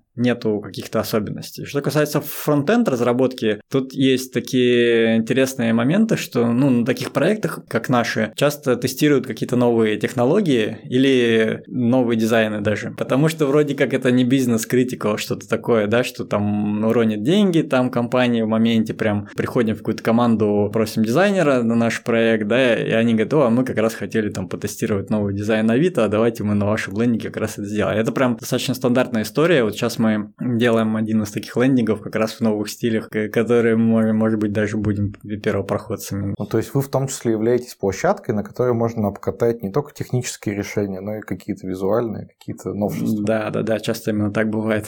В остальном у нас, в принципе, все стандартно. Давай немножко поговорим про то, как такие проекты могут жить ну, на протяжении длительного времени. То есть, понятно, ты пришел, рассказал о том, что классная там благотворительная штука, собрали команду, эту штуку сделали, но понятно, что чтобы это жило дальше, ее нужно постоянно подпитывать, постоянно поддерживать, наверное, как-то развивать. Вот какой вообще горизонт планирования у таких проектов? Достаточно большой горизонт планирования, потому что когда мы говорим про социальные бренд-проекты, чаще всего это какой-то долгосрочный эффект на бренд, если мы тем более говорим про какой-то существенный вклад в общую да, ситуацию там, не знаю, в стране, например, да, то есть это речь обычно про годы даже, то есть, ну, он там ставит все цели до 30-го года, ну, это прям стандарт такой, да, там у них даже 20-30 есть цели, он, да, это такой уже международный. Мы, мы даже пытались построить план так, так, настолько долгий, но, в общем-то, он нас пока не прижился, ну, пока, наверное, можно говорить про год-полтора, то, что мы планируем и мы, да, мы, мы себе даже ставим конкретные цели. То есть у нас есть измеримые показатели, есть отчет. Мы говорим, что через год мы будем вот здесь, планируем быть. И, в общем-то, дальше мы идем по стандартному процессу продуктовой защиты. С единственной разницей, что чаще всего проекты защищаются с оценками в терминах там, выручки, то мы здесь как бы уже больше оперируем именно бренд-метриками. Ну, а дальше уже вопрос, э, как доказать, а что вообще компания должна растить эти бренд-метрики. Ну, то есть, понятно, что мы хотим, чтобы люди к нам лояльно относились, да, но как это перевести в деньги? Ну, тут однозначно ответа нету. Есть такая методика оценки бренда, интербренд называется, позволяет, по сути, оценить, какую долю именно бренд занимает в стоимости компании. В среднем это обычно до 25%, как принято считать. Дальше уже в этой методике оценки бренда есть, соответственно, исследования, доказывающие, как определенные аспекты корпоративной социальной ответственности, они влияют на эту оценку. И, ну, в таких терминах мы там доказали примерно, что если мы сделаем, скажем, с нуля до там уровня, как топовые, например, маркетплейсы, типа там Amazon, eBay, они очень много тоже вкладывают в это направление, то это будет до 2% от там, стоимости компании. То есть, ну, условно, это что-то такое существенное. Скажи, нет ли у тебя лично страха, что несмотря на то, что вы все это посчитали и все это доказали, в какой-то момент э, бизнес решит какие-то косты порезать и скажет, ну, все, с следующего месяца ваши все проекты закрываем, все деньги там вот в продуктовой истории. Честно скажу, есть такой страх. У меня нет страха, что направление совсем закроет, потому что на таком уровне обычно срабатывает, но как бы мы же как-то должны отвечать на вопросы, а что вообще Вита делает, кроме зарабатывания денег, и что что-то будет все равно делаться, но, например, в каждом конкретном проекте, где там нужен какой-то бюджет, всегда есть риски. Ну, особенно вот в текущей ситуации, когда часто какие-то антикризисные включаются программы, когда там давайте зарежем все, кроме там чего-то. Всегда есть риск нашему проекту попасть как раз в то, что зарежет. Но пока ни одного нашего проекта пока не закрыли. И это радует. Может быть, мы не развиваемся не так быстро, как хотелось бы, но целом пока все хорошо. Давай представим, что нас сейчас слушает Project Manager, вот э, такой ты образца 2019 года. Человек, который горит э, всякой историей про благотворительность или про экологию или про что-то еще. У него в компании таких проектов сейчас нет. С чего бы ты рекомендовал ему начать, чтобы такие проекты, может быть, появились? Наш проект родился благодаря программе внутреннего предпринимательства, которую запустил наш CPO, которая позволяла, в принципе, начать что-то, какое-то внутреннее предпринимательство внутри компании. Я думаю, что такие механизмы есть в большинстве крупных компаний, на самом деле. Может быть, они не так явно сформулированы, но, условно, всегда есть возможность там написать топ-менеджерам просто с описанием подготовить документ, который четко описывает проект, да, и ну, попытать счастье. Может быть, кого-то это зацепит. Но у нас этот процесс запуска таких проектов, он был более формализован. И, по сути, я уже знал, по какому шаблону мне действовать. Мы были одни из пионеров в этом процессе, и потом я знаю, что еще несколько проектов запускалось таким же образом. Поэтому в качестве совета я могу порекомендовать не бояться начать что-то новое, ну это понятно, да, и самое, наверное, важный тут момент не рассчитывать на какую-то быструю поддержку. В таких случаях очень долго приходится стучаться. И даже если тебе отказывают раз, два, три, четыре, там на десятый кого-нибудь пробьет все-таки, если ты достаточно настойчив. Ну и не расстраиваться, да, если там, условно, отказывают тебе там сразу дать команду, какие-то ресурсы. На самом деле, я говорю, вот первые проекты мы запускали, у меня вообще ресурсов никаких не было, я выполнял свою основную работу в другой команде, и просто мне дали зеленый свет этот проект делать, никаких ресурсов на это не дали, даже ну, ни времени моего, ни, естественно, ни денег, ни, ни команды, и я просто искал ребят, которые на добровольной основе мне также помогли, и мы эти проекты уже там первые благотворительные механики, в том числе знак добра, мы запустили вообще без каких-либо ресурсов. Потом, соответственно, когда уже мы что-то запустили, уже что-то есть на руках, уже с этим приносишь, и это уже такой более убедительный аргумент становится.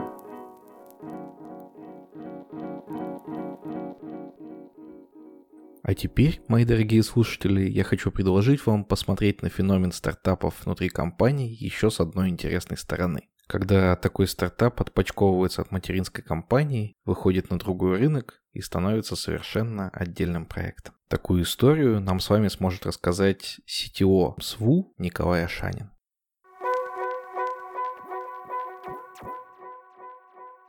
Привет, меня зовут Николай, можно Коля, я работаю CTO в компании СУ. До этого был CTO в компании Кошелек. Я начинал как такой джун-джавист, писал бэк, потом в какой-то момент купил iPhone, и это был, наверное, 2011 год, как раз последний iPhone Джобса, который он выпустил сам. Потом пришла пора менять компанию, я пришел на собес э, ребята заметили, что у меня iPhone, и сказали, что они хотели бы попробовать писать на iOS, потому что я был первый разработчик в целом в компании на этой платформе. Я сказал, интересная идея, давайте попробуем. Вот так я свичнулся в iOS, и по iOS я пробыл, наверное, лет 6. Вырос до лида команды, потом заинтересовали другие стеки, Android, Back в частности. AWS меня заинтересовал очень сильно. И вот я свечился в архитектуру, стал архитектором, solution архитектором, причем работал в Голландии. А потом меня нашли ребята из кошелька, я разговаривал с ними несколько раз, меня заинтересовал как проект, так и амбиции целых фаундеров, и я вернулся в Россию и пришел в компанию «Кошелек». Наверное, немножко расскажу про СУ. СУ — это, собственно, проект, который делается теми же фаундерами, которые делали кошелек. Есть какой-то момент, наверное, в 2021 году, это отделилось полностью в отдельную компанию, потому что кошелек вошел в группу компаний Тинькофф, а СВО, так как это, собственно, европейское направление, ну, в целом международное направление, на тот момент было не очень интересно кошельку. Вот. Компания отделилась и развивает уже абсолютно независимые с точки зрения юридических вопросов направления. До конца 2022 года я совмещал эти роли, потому что кошелек уже такая большая размеров состоявшаяся компания. СВУ это все-таки там стартапная стартапная история. Получалось совмещать, получалось сделать это плохо, поэтому я решил целиком уйти, собственно, в европейскую ну, международную историю и заниматься только ей. Если кратко, наверное, так.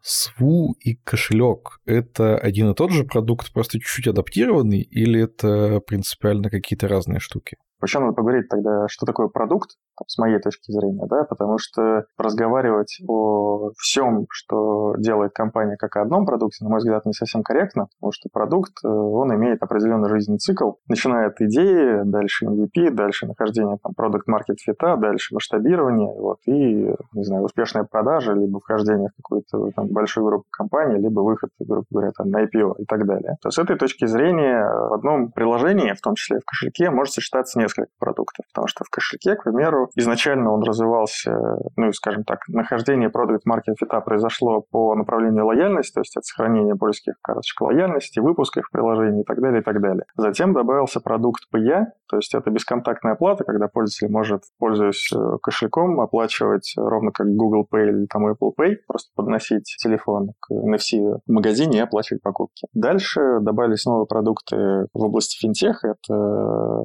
значит, платежи в рассрочку и там, СБП. И, собственно, все это разные продукты, у которых разный жизненный цикл, разные над ними команда работает и так далее. С точки зрения СВУ, первое направление — это тоже лояльность, потому что, опять же, повторюсь, у этого продукта найденный продукт market fit. Понятно, сколько стоит привлеченный пользователь, понятно, сколько он даст денег за там, весь свой жизненный цикл и так далее, и так далее. Поверх этого накручиваются уже другие продукты, и в первую очередь это продукты, связанные с криптой. То есть идея сделать некий такой кошелек, в котором в том числе будут платежи, и крипта. Если отвечая на твой вопрос, это продукты, которые были сделаны на базе продукта лояльности, но поверх них накручиваются уже другие продукты. Не все наши слушатели, и я, к сожалению, тоже не очень глубоко погружены вот в эту продуктовую историю, и поэтому я хочу чуть тебя пораспрашивать, может, о каких-то простых вещах. Правильно ли я понимаю, что когда мы говорим стартап, то это значит компания, которая только одним продуктом занимается? Если, наверное, рассуждать в контексте того, что я говорил, то не обязательно. У вас есть какой-то продукт, который уже имеет найденный продукт market fit,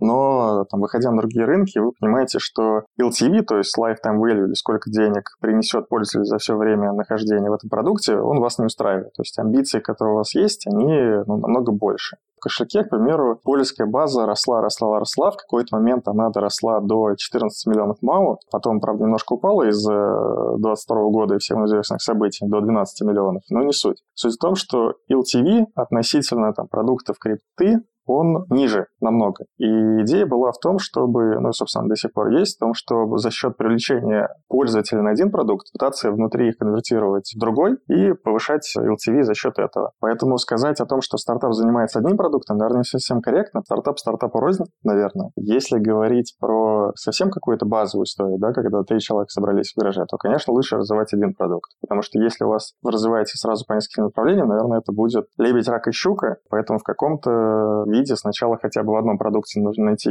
такую базовую историю, как Product Market Fit, а потом уже поверх него накручивать другие. И делать этот продукт, э, ну, вообще, всю разработку в компании, которую вы делаете, чуть более сложно и интересно. А правильно ли я понимаю, что вот э, Product Market Fit — это когда ты смог превратить свою приложеньку в такую машинку по зарабатыванию денег? Ты четко понимаешь, вот я вкладываю X денег в рекламу, у меня появляется Y пользователей, которые приносят мне Z денег. Да, давай, наверное, вот здесь еще остановимся, потому что я понял, что надо чуть детальнее, наверное, эти вопросы обсуждать. Почему в целом у нас разговор складывается, во-первых, в продуктовую историю такую, да, немножко это обычно нестандартно для технических подкастов, но, на мой взгляд, CTO в том числе должен, ну, как минимум, базовые понятия какие-то из продукта очень хорошо понимать, знать и так далее. Потому что иначе принимать какие-то технические решения, которые влияют в том числе на продукт, ну, просто невозможно. Ты не можешь уделять все время своей чистоте кода, потому что окажется, что в конечном итоге продукту это нафиг никому не надо. Возвращаясь, наверное, к вопросу, если чуть-чуть детальнее разобрать жизненный цикл продукта. Сначала есть какая-то идея. То есть, грубо говоря, вы разрабатываете только один продукт. Сначала у вас есть идея. Из этой идеи вы должны сделать MVP. После того, как вы делаете MVP, вы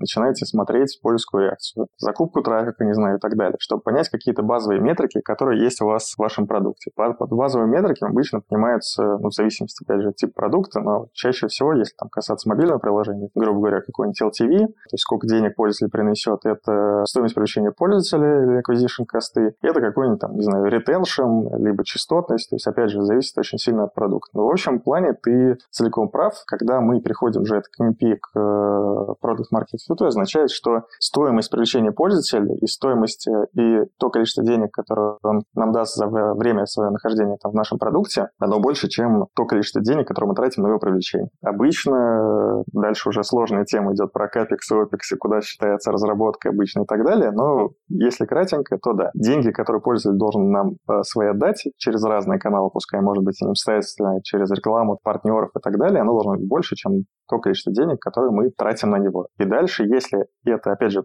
Product Market Fit подразумевает, что это не разовая история, то есть не 10 пользователей мы нашли, да, а что это масштабируемая история. То есть мы нашли свой рынок, мы нашли своего пользователя, мы понимаем, собственно, как эту историю масштабировать. И дальше нам нужны либо просто деньги, либо просто время. Правильно ли я понял, что в кошельке был один там продукт, для которого этот Product Market Fit сложился, но сложился так, что можно было бы из этих людей получить еще больше денег, и тогда придумали еще один продукт, еще один продукт, и все это в одном приложении? Да, ровно Безусловно, так и есть. На самом деле, на мой взгляд, это очень органическая история. То есть большинство компаний так или иначе делают. Любую компанию, которую взять, начиная там от банка, заканчивая там доской объявлений, они постоянно докручивают новые продукты, потому что, например, у вас есть банк, какой-нибудь эквайринг, транзакции, польские платежи и так далее. Его обычно, сейчас есть на российские банки посмотреть, там количество дополнительных продуктов, которые несут ценность пользователя, их просто увеличивается там геометрический прогрессии. Это просто становится каким-то суперапом. То же самое, не знаю, у вас есть доска объявлений, вы продаете квартиры. В какой-то момент вы такие решили, ага, а почему бы не докрутить, не знаю, как э, часть этой истории ипотеку и посмотреть, как она пойдет. Или, не знаю, вы делаете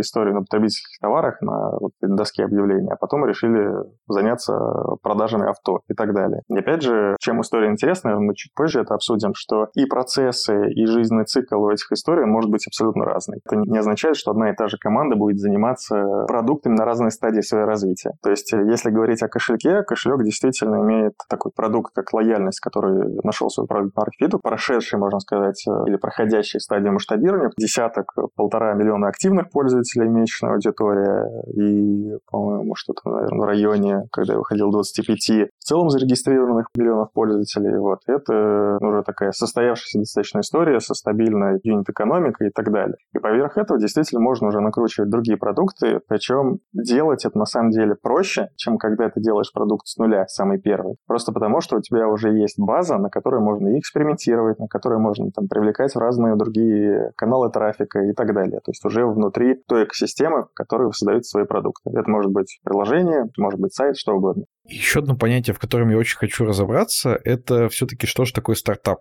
и в какой момент компания перестает быть стартапом. Это на самом деле, на мой взгляд, очень сложный вопрос, потому что в зависимости от того, как на это посмотреть. Если говорить по какой-то юридической, наверное, стороне вопроса, да, то мы знаем там примеры типа Uber и так далее, у которых было 50 миллиардов оценка, и они до сих пор назывались, скажем так, стартапом. Если говорить, наверное, о каких-то более таких приземленных вещах. Ну, на мой взгляд, когда у тебя компания 50 миллиардов, это уже не совсем стартап, это и особенно там несколько тысяч сотрудников. Понятно, что они еще не, не вышли на тот момент, не знаю, на IPO или там, не продались какому-то крупному гиганту, поэтому называют себя стартап. Но, на мой взгляд, стартап это все же до момента, когда ваш первый продукт нашел стадию, то есть нашел свой продукт market fit. Когда у вас найден продукт market fit, и вы перешли к масштабированию, вот здесь, наверное, уже из этой стадии вы потихонечку начинаете выходить, просто потому что вы приходите, ну, к, наверное, некое осознанию э, стабильности и безопасности компании. Потому что у вас есть уже продукт, который, ну, собственно, вас начинает потихонечку кормить. Вот когда вы на стадии находитесь идеей, MVP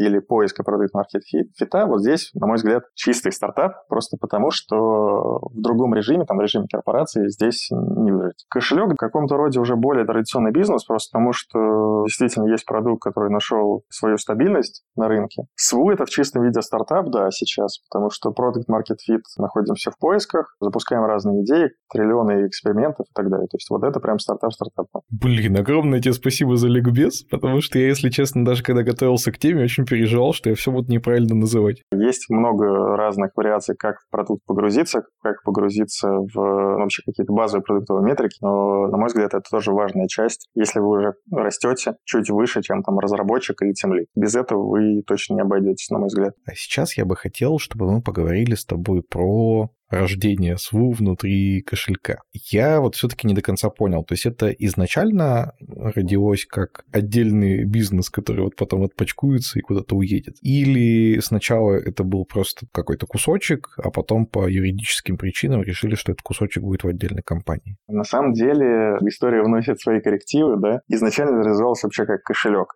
кошелек запустился после рынка России на рынке Белоруссии, причем совершенно без рекламы, там, со ставкой чисто на платежи, потому что в Беларуси на самом деле нету Google Pay, поэтому кошелек по факту это единственная альтернатива, как э, платить бесконтактно. После этого решили, почему не попробовать запуститься на рынках других стран, потому что казалось на тот момент, что в чем вот конкурентное преимущество кошелька здесь, то, что стоимость помещения пользователя, она очень-очень низкая. То есть если сравнить с какими, не знаю, банковскими продуктами, то это там в 100 раз ниже, может быть, может быть, еще ниже. Идея была в том, чтобы попробовать запуститься на рынке других стран, начиная с Европы, а дальше посмотреть, как пойдет. И изначально это развивалось ровно как кошелек, в который вносится локализация, интернационализация и так далее, и запускается на рынке других стран. А в тот момент это была все еще одна команда и техническая, и менеджерская, или вы тогда уже выделили кого-то? Нет, это была ровно одна команда. Просто, скажем так, были проект менеджеры на тот момент, которые отвечали чисто за задачи, вот, которые связаны с интернизацией, локализацией, плюс э, там есть ряд технических нюансов, связанных с обработкой тех же карт лояльности в других странах. То есть нужно было переобучить нейронки на то, чтобы они распознавали карты э, там, не только российские, а зарубежные, там, выставить инфраструктуру, потому что по GDPR нельзя хоститься в России, а кошелек обязан хоститься в России и так далее. В общем, там был ряд пререквизитов, который был для этого необходим. Поэтому изначально занималась ну, такая общая команда, которая работала и над кошельком, и над СУ. Ну и в какой-то момент вот ваш бизнес стал на две страны, а когда началось отпочковывание? Отпочковывание, ну, наверное, началось с момента того, когда мы узнали сделки с э, группой компании Тинькофф, и в этот момент, кажется, решили уже отделяться целиком, разделять этой истории на две. Передали интеллектуальную собственность, передали часть кода и так далее, и так далее. И, соответственно, был ряд э, менеджерского состава, который решил разделиться. Одни ушли в такую международную историю, вторые, э, ну, чистый стартап. Вторые решили продолжить работать в кошельке, соответственно. А это был какой-то, не знаю, конфликт и дележка, или вот вы пожали руки и разошлись? На самом деле, как кажется, история это вообще была максимально простая. То есть никакой дележки не было. Наверное, в какой-то момент будет вопрос, почему, собственно, я выбрал СВУ, потому что, вот, на мой взгляд, у меня это вообще все относительно просто. Я когда из Голландии переезжал, разговор был ровно о том, что кошелек будет планировать выходить на международные рынки. И эта история мне была интересна. Поэтому у меня, наверное, вопроса такого в не стояло. Я думаю, что у большинства ребят, с которыми мы сейчас работаем, у них история примерно такая, что то есть, когда они приходили в кошелек, они приходили изначально с прицелом на то, что кошелек будет э, выходить из России. Сложилось немножко по-другому, да, то, что это разделилось на, два, на две отдельных вообще юридических структуры компании, там, продукты и так далее, но сложилось как сложилось. Окей. Мне на самом деле не столько интересно там покопаться в юридических нюансах, все равно думаю, что ни я, ни наши слушатели особо тут ничего не поймут, а гораздо интереснее, как э, была поделена технология. Ну, то есть вот в какой-то момент у вас был, там, условно, один репозиторий на всех, одна там какая-то инфраструктура, и вот стало понятно, что вы разделяете. Как-то в один день просто его форкнули и поехали в разные стороны, или какой-то более сложный процесс был? На самом деле ровно так и было. В какой-то день просто форкнули, поехали дальше. Тут никакой магии не было вообще. А с точки зрения использования там серверов, облаков, инфраструктуры, или у вас уже все было заготовлено, что в разных странах, э, и поэтому вы легко разделились? Там, не знаю, одна база у вас, может, была на всех, ее тоже ведь надо как-то попилить. Нет, ну тут надо начать с того, что СВУ не был запущен в Европе до момента разделения управления. То есть пользователя как раз не было, и это очень сильно облегчило, потому что действительно иначе нужно было там мигрировать базы, и вот это было бы прям, наверное, хардкорная история. Когда произошел официальный запуск, то есть все пререквизиты были сделаны, сервера были задеплоены и так далее, и так далее. Локализация закончена. Это уже были две разные сущности с разными там, кодовыми базами и так далее, и так далее, и разными командами. Слушай, а вот э, хочется конкретно про локализацию спросить. В этом изначальном репозитории было два языка. Потом вы разделились, и у вас как бы остался внутри где-то СВУ русский язык. Да, он на самом деле до сих пор есть, потому что продукт запущен в Молдове. В Молдове основной, скажем так, э, язык, который используют, это русский. А расскажи, пожалуйста, о делении технической команды. Тоже кто-то пошел направо, кто-то налево, или там под СВУ набрали полностью новую команду? Тут такой гибридный вариант, то есть была часть ребят, которая ушла заниматься вот этой международной историей, наверное, деление, как ни странно, больше психотипное, чем какое-то жесткое просто сверху. Что я имею в виду под психотипным разделением? Просто кому-то больше интересно работать в режиме стартапа, кому-то больше интересно работать там, с процессной какой-то историей. Сначала часть ребят, минимальное количество отделилось просто в эту новую историю, а дальше уже нанимались рынка. Потому что и кошелек в тот момент очень активно рос, прям очень сильно рос. Была ли какая-нибудь история про то, что ребята, которые ушли в стартапную часть, э, в какой-то момент сказали, что мы все перепишем заново, и вообще нас давно бесило, что вот этот Вася там очень настаивал на вот этом модуле? Да, было. Даже больше скажу, у нас ребята iOS э, ровно так и сделали. Они вдвоем переписали весь продукт лояльности. По факту. То есть все iOS-приложение переписали в какой-то момент. Другие, другие платформы нет, но на бэке, наверное, немножко попроще, потому что там микросервисная архитектура, и ребята переписывают посервисно. И вот Android, к сожалению, не успели переписать, потому что там огромный кусок PIA, который уехал в том числе в СВУ. Вот, и там все-таки объем работы немножко побольше. Ну, да, то есть желание, конечно, было все переделать и какую-то часть реализовали. Я бы очень хотел, чтобы ты поделился вот здесь историей именно со своей стороны, со стороны CTO. То есть ты же в какой-то момент принимал решение, что вот этим я разрешаю переписать, а вот этих я торможу и говорю, нет, ребята, работает, не трогай. Давай так, наверное, расскажу свое мнение, не буду вкопаться в детали там, кому, почему и что было разрешено, но история, на мой взгляд, очень простая здесь. И она, на самом деле, даже не про навыки, как ни странно, или про какие-то компетенции, то есть это, безусловно, важно, да, но если вы понимаете, что у вас есть люди, у которых есть достаточно компетенции для того, чтобы это сделать, на мой взгляд, ключевой момент — это коммитмент ребят, то, что они говорят, что мы это доделаем. Потому что самая большая проблема в этой истории – это доделать ее. Потому что обычно, когда, как это начинается? Приходят ребята, говорят, нам все надоело, нам нужно переписать. Естественно, все понимают, что продукт в этот момент свое развитие не остановит. И в какой-то момент у вас пойдет, пускай не стопроцентная нагрузка, а там, значительно меньше, но она пойдет из продуктовых фичей. И вам нужно будет развивать их старый продукт и добавлять эти фичи в новый. Соответственно, в какой-то момент это приведет к тому, что а старый продукт был не так плох, чем тратить время на новый и добавлять там все равно у каждой истории с точки зрения кода и поддержки технологий есть тоже свой жизненный цикл, да, и все равно рано или поздно а код приходит в состояние legacy, так с новой кодовой базой очень быстро на самом деле случается особенно когда приходит новая команда. Опять же, повторюсь, на мой взгляд, главная история, что при совершении такого рода наверное, действий, когда нужно что-то переписать, главное, чтобы был человек, который скажет, я комичусь на то, что я это доделаю. И весь спрос, условно, будет с него. Если такого коммита у вас нет, можете даже в эту историю не лезть. То есть правильно ли я понимаю, что если бы я был твоим прямым репортом, пришел к тебе с таким предложением, то принимая решение о, о том, там, разрешать мне переписать какой-то большой кусок или нет, ты смотришь не только там на технологии и риски и бизнес, но смотришь еще на меня, на мою уверенность, на мою команду. Да, и на мой взгляд, это более даже важная часть, потому что, ну, как бы понятно, что это не просто там разговор, что я хочу переписать, да, естественно, там какой-то подготовительный план с оценками, с, с скопом технологий, как это, собственно, будет сделано, возможно, даже с, ну, даже невозможно, а скорее всего с каким-то прототипированием архитектуры и так далее, и так далее. Но при этом наверняка эти все оценки будут провалены, это все займет там в два раза больше времени и так далее. Бывает и такое, да, но все же, наверное, есть какой-то план, есть, и человек коммитится, то он старается его соблюдать. Вот это тоже важная часть. Поэтому,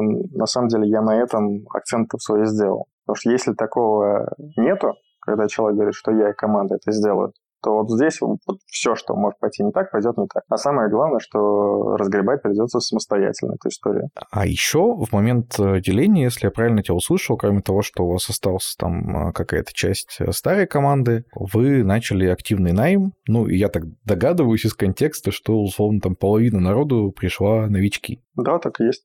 Расскажи, пожалуйста, была ли у вас задача сохранить культуру компании? Ну вот в первую очередь меня интересует инженерная культура. Тут история, наверное, простая и сложная одновременно, потому что в кошельке инженерная культура, она тоже постоянно и менялась, и меняется. И меняется она не только с точки зрения там, вопроса код-ревью, там, практики ДТД и так далее, а вопрос просто в том, что сама оргструктура достаточно часто меняется. Просто потому, что когда идет активный рост, то там, сохранить старую структуру просто не представляется возможным. Потому что то, что было актуально, не знаю, вчера, уже завтра не будет абсолютно актуально с точки зрения управляемости, с точки зрения там деливери, фичей и так далее, и так далее. Сказать о том, что в кошельке были процессы, которые несколько лет подряд были одинаковыми, наверное, практически невозможно. Даже код-ревью, он периодически меняется, потому что добавляются, не знаю, новые правила, новые отношения. И если говорить про старт стартапную историю, в частности СУ, то она, конечно, еще более гибкая, потому что ну, в какой-то момент вам нужно просто однодневно все условно менять. Срочно появляется какой-то партнер, и вам нужно выпустить фичу, естественно, все идет мимо процессов в этой истории стартапной. В этом и прелесть, и в этом и минус, конечно, стартапа. А вот после того, как вы разделились, у вас и продукты разошлись, ты вот рассказывал, что у СУ какая-то там криптоистория стала появляться, и, соответственно, и кодовая база разошлась, и инженерная культура разошлась. А есть ли у вас сейчас какое-то взаимодействие со старой командой кошелька? Обмениваетесь обмениваетесь ли вы, не знаю, какими-то а, новостями, может, не знаю, пишете какие-нибудь библиотеки, которые друг другу продаете или там open source и передаете? Во-первых, надо начать с даты, да, когда все-таки разделение произошло. Официальное разделение произошло как раз после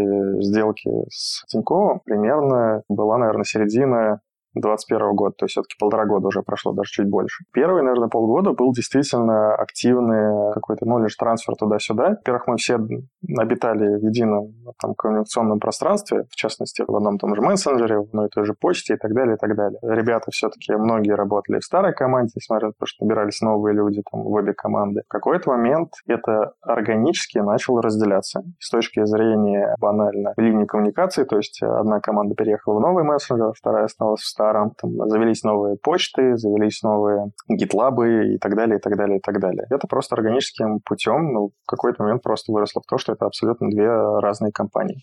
Если сейчас вот вы находите какое-то решение, будь то там какая-то дизайнерская штука, будь там какая-то продуктовая штука или будь там какая-то техническая вещь, поделитесь ли вы с кошельком? Конечно, даже более того, сейчас у нас до сих пор, у меня точнее, идут синки с э, текущим сетевого кошелька, у CPO нашего, я так понимаю, что тоже есть синки с там, CPO кошелька и так далее, и так далее. То есть э, горизонтальные связи, они сохранены. Если что-то замечаем, то, ну, как бы, конечно, потому что все, все мы вышли условно из одной истории, и если что-то мы хорошее замечаем, конечно, почему не поделиться? Тем более мы не конкуренты друг другу. Не конкуренты именно по территориальному признаку. Ну да, банально, у нас абсолютно разные рынки. А можешь ли ты допустить, что СВУ, как международная компания, не знаю, там через 5-10 лет решит снова войти в Россию, может быть, в каком-то новом качестве, может быть, вот с этим криптопродуктом? На чистоту, признаюсь честно, очень сложно планировать что-то на год сейчас в целом, банально, на 5-10 лет, но это да, наверное, можно, а может быть и нет. В планах какой-то трехлетки таких планов, конечно, нет. Особенно исходя из того, что все истории, которые сейчас развиваются на международной арене, ну, к сожалению, рынок России им не очень интересен по известным причинам, да, и банально, ну, скорее даже не, не то, что не интересен, просто заблокирован. То есть нельзя развиваться сразу на международном рынке, на российском рынке. Как это будет э, через 5-10 лет, э, мне кажется, спрогнозировать просто невозможно.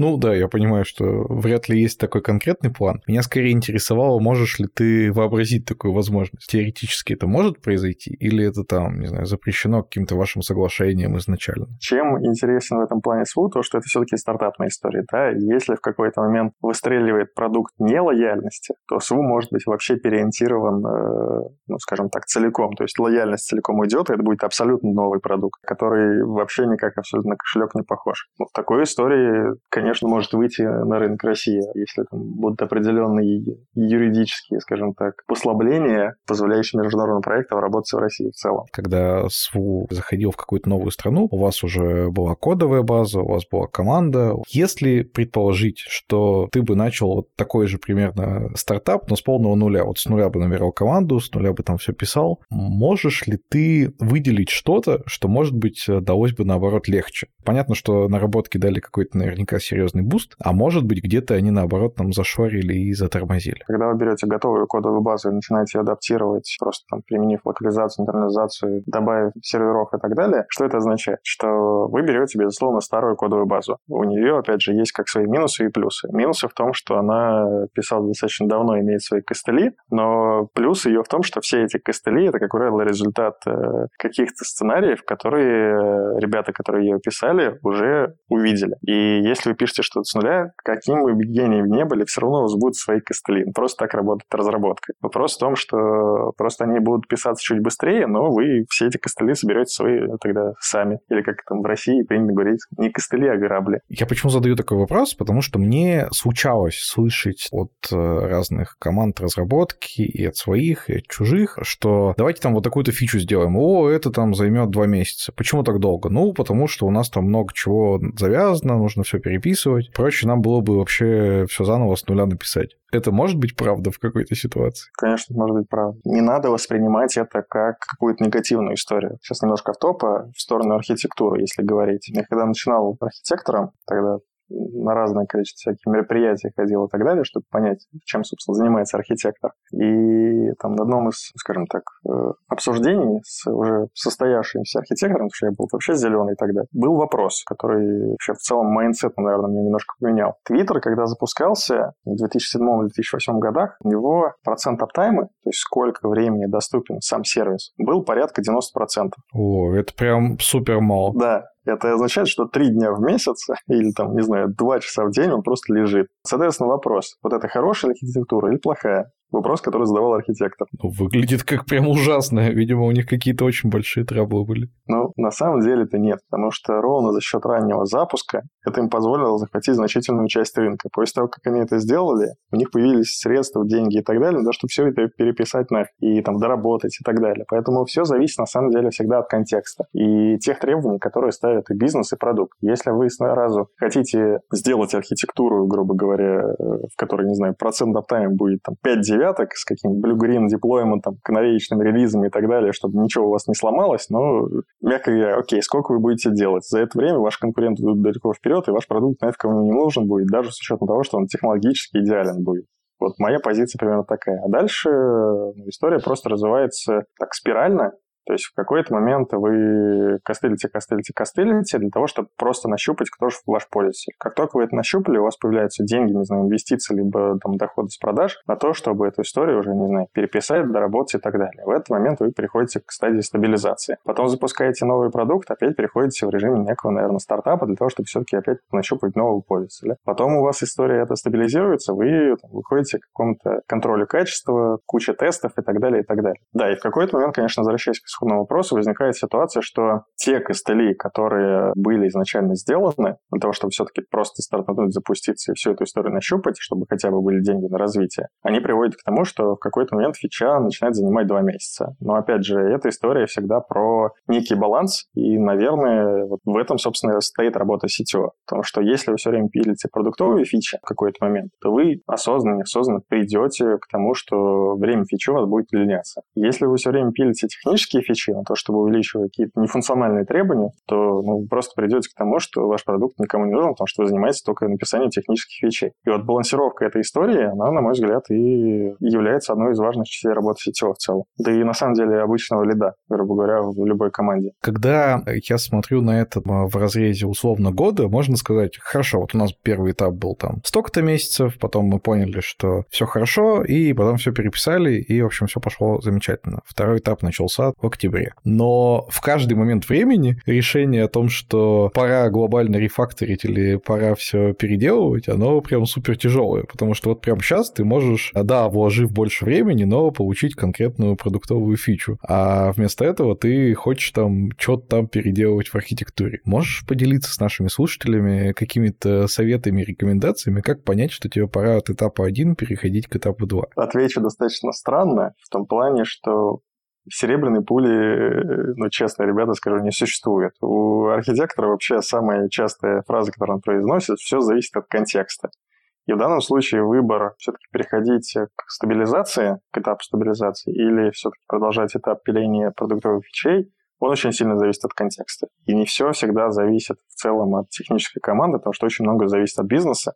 Позволяет он это делать или не позволяет? Умеете ли вы продать эту историю или не умеете и так далее. То есть э, тут такой набор факторов, который, мягко говоря, не позволяет принимать простые решения. И опять же, наверное, еще один момент – как бы странно ни звучало, не нужно бояться ошибиться, потому что боязнь ошибки это просто означает ничего не делать. В моей карьере было очень, мягко говоря, много этапов, почему я начал с э, истории про архитектуру, с истории про Твиттер, потому что в какой-то момент я делал проект мессенджера, там сделали ну, просто космолет. С пагинацией на анкорах и так далее. Это был там 2016 или 2015 года, когда большинство мессенджеров, они просто э, запрашивали сообщения по офсету. Ну, типа первые 10, вторые 10 и так далее. Мы сделали с динамическим анкором, чтобы сообщения не дублировались, сделали там с сохраняемым кэшом. Короче, супер-пупер менеджер. Потом дошло дело до пользователя, оказалось, что это нафиг никому не надо просто. То есть нужно было сделать простую очень историю. Отправил сообщение, получил сообщение. Все.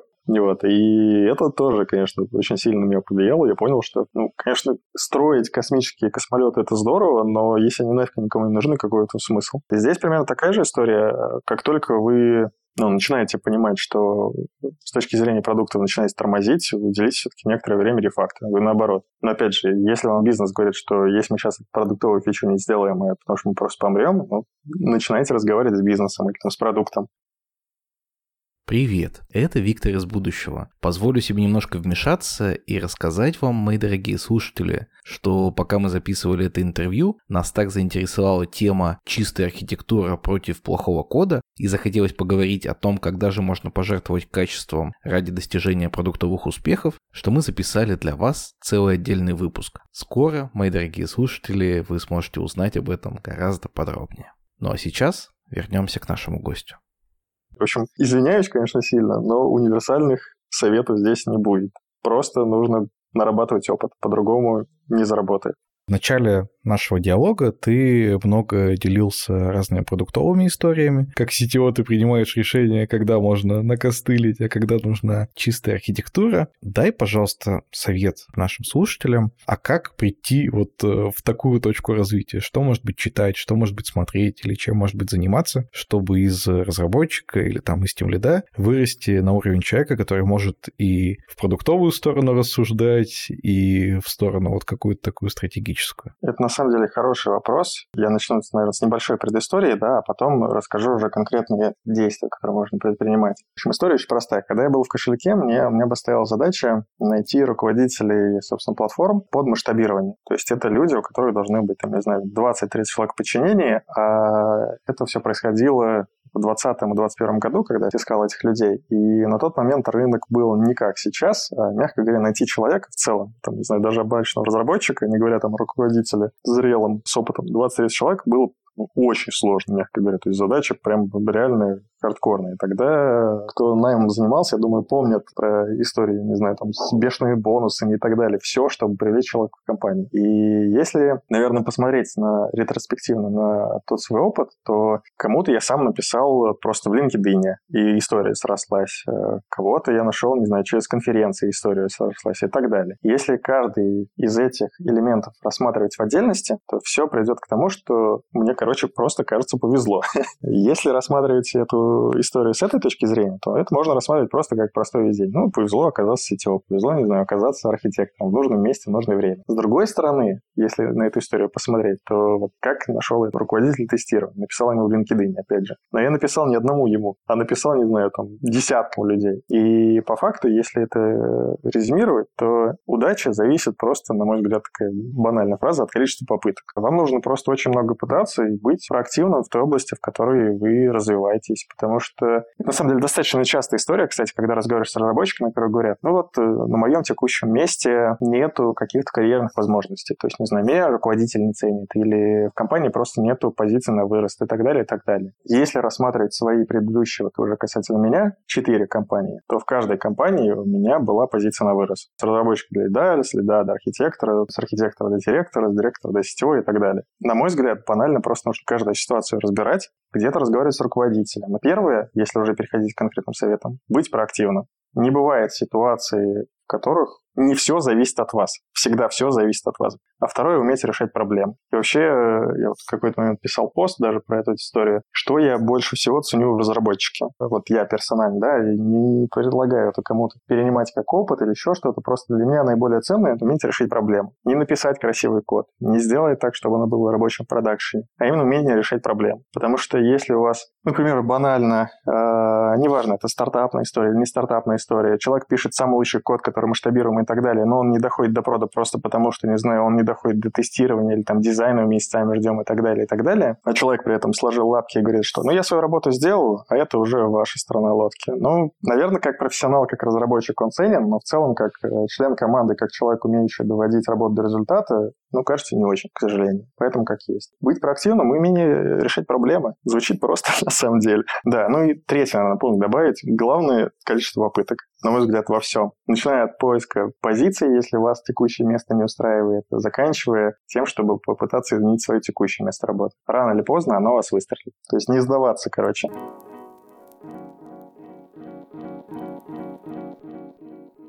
главное, что мне хочется сказать после этих трех интервью, так, Блэд, давай мутить стартап с роботами.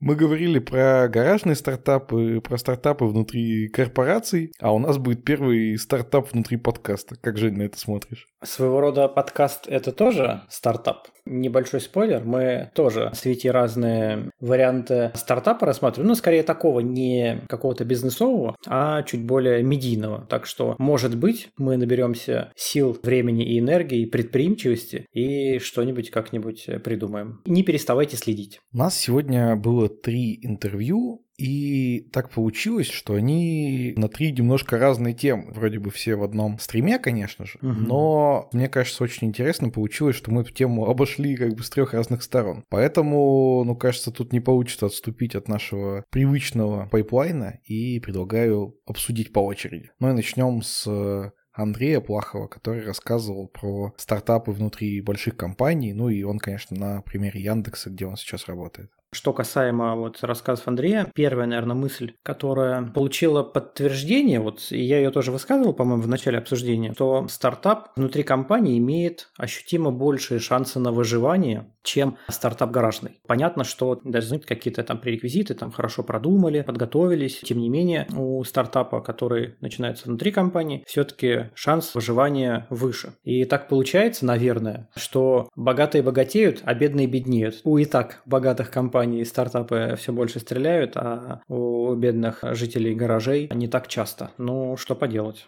Я, если честно, предполагал, конечно, что шансы выживания выше, но я не думал, что настолько выше. То есть там же даже не в два раза, а типа в десятки раз. Это, в принципе, логично. То есть, во-первых, ты можешь деньгами заливать, наверное, больше и чуть меньше отчитываться. Ты можешь привлекать больше людей. Ты можешь, возможно, привлекать людей более технически и бизнесово компетентных. Раз уж вы в Tech работаете, вас, наверное, там не на помойке набрали, и вы сидите все уже какие-то сильные, умные, красивые сочетание вот этого всего, оно как раз кратно шансы повышает. Ну и тут еще один важный фактор, что все-таки это шансы после какого-то фильтра. То есть у тебя есть идея, но ты не просто взял и начал по этой идее что-то пилить, а ты прошел некий фильтр умных вообще-то менеджеров, которые в этом же бигтехе тоже работают и тоже зарплату свою не зря получают. А еще мне понравилась идея вот не про выживаемость стартапа, но про выживаемость компании из-за стартапа. И это несколько перекликается с творчеством Насима Насима Талиба, если наши дорогие зрители читали «Антихрупкость», он как раз рассказывал, что какие-нибудь крупные компании пытаются диверсифицировать свои риски, и, в общем-то, большую часть своих активов они пускают уже на то, что у них э, стабильно работает и приносит стабильный доход,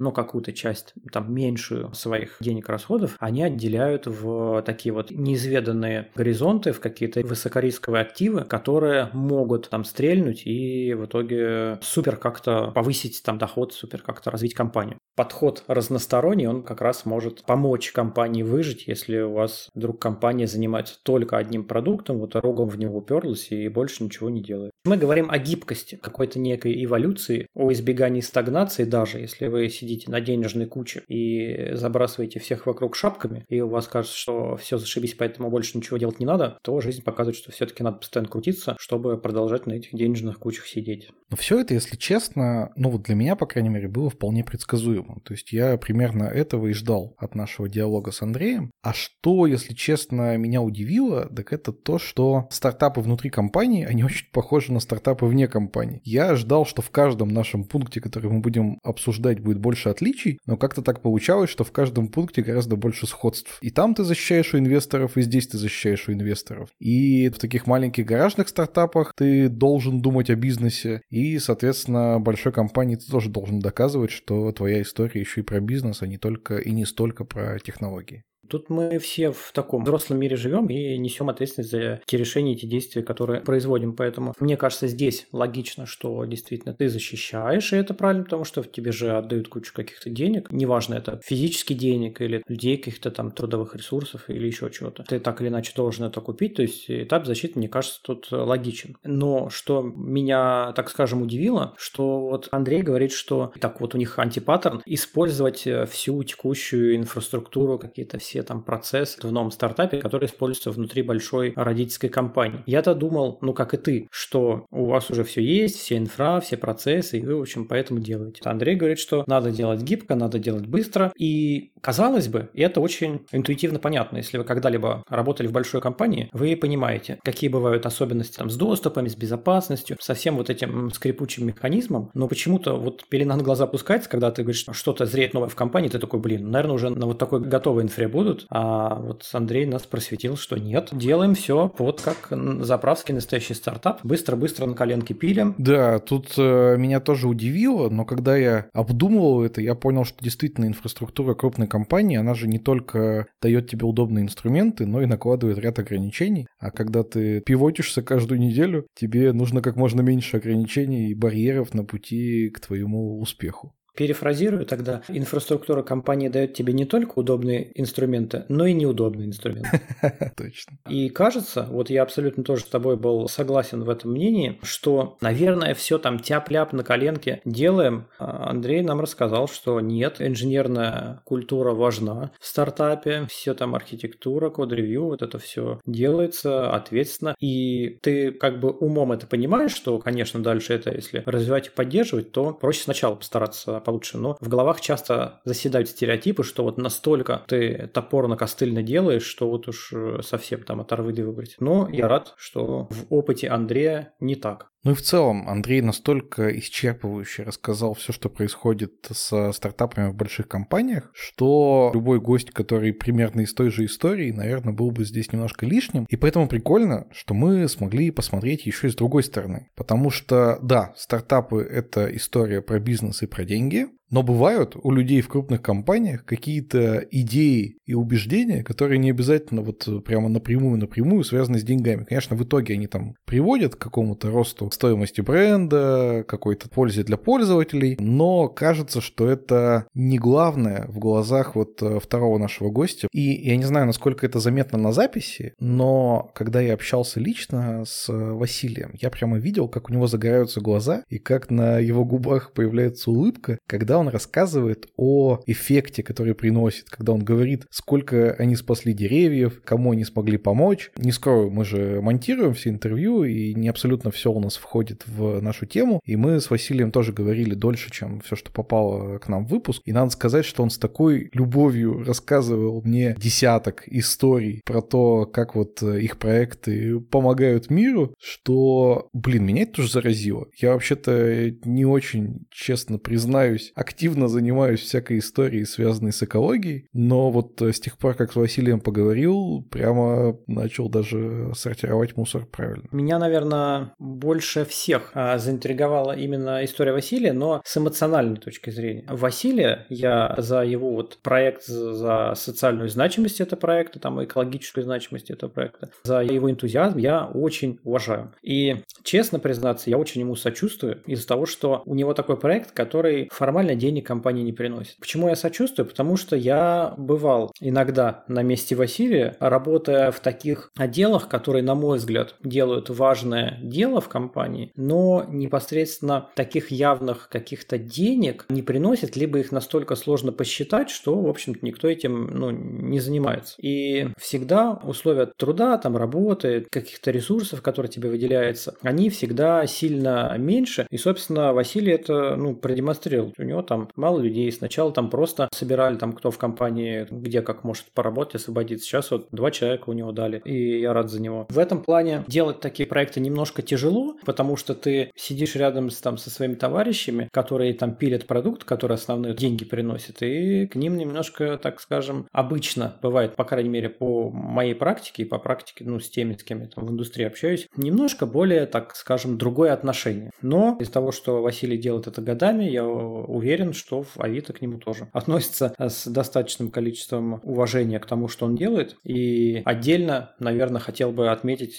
прикольную штуку, что даже здесь, когда вы явно денег не приносите, можно что-нибудь приспособить полезное для компании. То есть вот он рассказал, как их площадку еще для тестирования каких-то новшеств используют в компании. И это тоже прикольная штука. То есть это тоже свой вклад, тоже своя выгода. Это тоже нужно там учитывать и оценивать. Не все, в общем-то, меряется в деньгах. К сожалению, такие сложные вклады, как бренд, бренд awareness или еще что-нибудь там связанное с брендом, это сложно померить. Но я рад, что у ребят в Авито есть понимание того, что это важно, есть какие-то даже метрики, которыми они пользуются, и, в общем-то, отслеживают. Молодцы они. Ты знаешь, я когда собирался только идти на это интервью, у меня тоже было ощущение, что мне сейчас расскажут очень грустную историю, как э, Василий там один в поле воин пытается хоть что-то добиться, ему ничего не дают. Но удивительно, но это же действительно очень мощный матч. То есть, с одной стороны, нашелся такой человек, который этим горит, который это хочет, который в этом понимает, и который еще и проекты умеет вести, между прочим. Он же не просто там типа захотел, флаг повесил, и все побежали. Нет, человек делает огромную проектную работу на самом деле. И в то же время он оказался в такой компании, которая готова на это выделять ресурсы. И это не та история, что он там один раз убедил, ему там дали одного человека на два дня, а потом сказали, ну извини, следующего дадим в третьем квартале. Нет, это работает, это появляется, это есть реальные продукты, у этого есть реальные какие-то результаты. Ну блин, меня вдохновляет эта история. И отдельно мне понравилось то, что вот явно есть в компании программа внутреннего предпринимательства. И это не такая история, где, ну ты вот сам догадайся, что вот можно там прийти, кому-то поговорить, а если не пришел, ну что у тебя там, ног нет, языка нет, там прийти, спросить. А здесь явно транслировали, что есть такая программа, она работает так-то, можно в ней поучаствовать, вот, пожалуйста, результат. Отдельный респект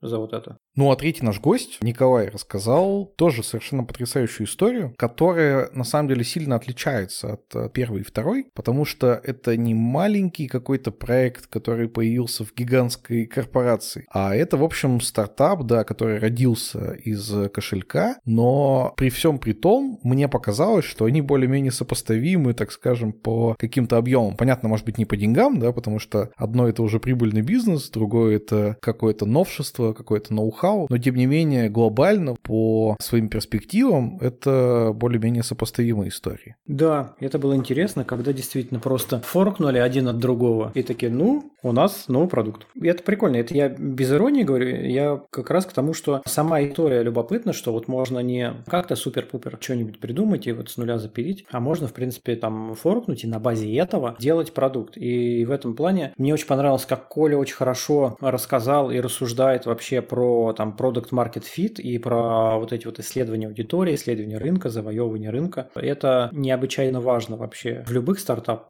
Ты знаешь, когда мне в школе рассказывали про открытие теории эволюции, я всегда поражался, какой мозг должен быть у человека, который не обучался да, в современной школе, я имею в виду Чарльза Дарвина, что он посмотрел там на разных птичек и понял, что вот они живут в разных условиях, и, наверное, вот таким-то механизмом, да, они приобретают всякие разные способности. Потому что, когда тебе этот механизм объясняют, ну, там, генетика, все такое, кажется, все более-менее очевидно. А когда ты на это смотришь, кажется, что это, ну, вот такое чудо. К чему я это? Удивительно, что эти два проекта, кошелек и СВУ, несмотря на то, что у них одинаковая изначальная там идея, у них э, фактически там одна и та же команда, то есть она вот прям поделилась, да, пополам. У них один и тот же CTO, Николай же сначала в кошельке был CTO, да, теперь в СВУ. Но они помещены в разные условия, на разные рынки, и у них, получается, развиваются разные вот эти вот способности. Николай же рассказал, что у них сейчас на самом деле вообще основной продукт э, там другой, или они пробуют какие-то другие штуки, и у них это лучше развивается, там здесь хуже развивается. То есть это вот напрямую тот же самый механизм, помещенные в разные условия, они начинают обретать всякие разные способности. Ну, понятно, что они обретают там не с помощью наследственности, изменчивости и естественного отбора, но хотя вот, наверное, в том числе и с помощью естественного отбора тоже. Ты так красиво это расписал. Здесь я даже не знаю, чего добавить.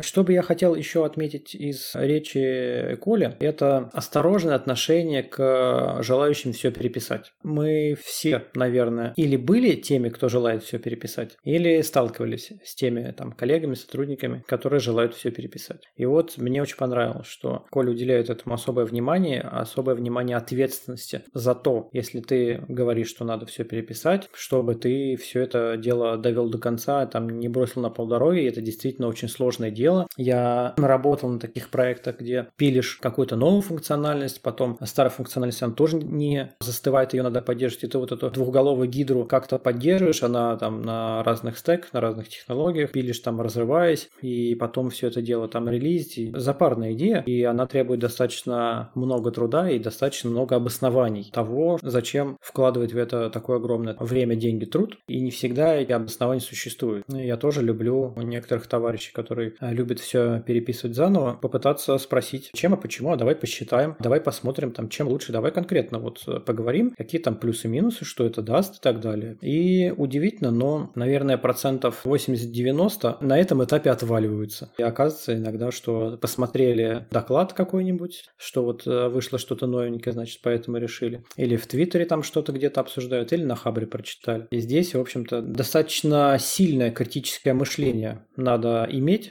чтобы э, вот это все фильтровать. Я где-то читал теорию о том, что когда ты развиваешься как руководитель, ты проходишь некоторые стадии. И вот в определенный момент ты управляешь через технологию или там через конкретные приказы, а когда-то ты перешагиваешь порог и начинаешь управлять через людей. Мне больше всего импонирует то, что Николай не только оценивает, насколько это имеет смысл переписывать с точки зрения денег, с точки зрения того, там, сколько времени это будет, с точки зрения какой-то окупаемости, но еще и очень важным фактором является то, что готов кто-то взять на себя за это ответственность, закоммититься, что он это обязательно сделает и доведет до конца. Или вот этого кого-то нет. Я, если честно, вот в таком разрезе никогда про это не думал. Потому что да, когда кто-то ко мне приходит и говорит, давай перепишем, я действительно в первую очередь думаю, а сколько там мы будем переписывать, а какой эффект мы получим, а какие метрики там поднимутся, в какой-то перспективе можно как-то прикинуть, что лучше делать, вкладываться в это, не вкладываться. Очень важный здесь фактор именно тот человек, который к тебе приходит, и готов ли он довести эту историю до конца.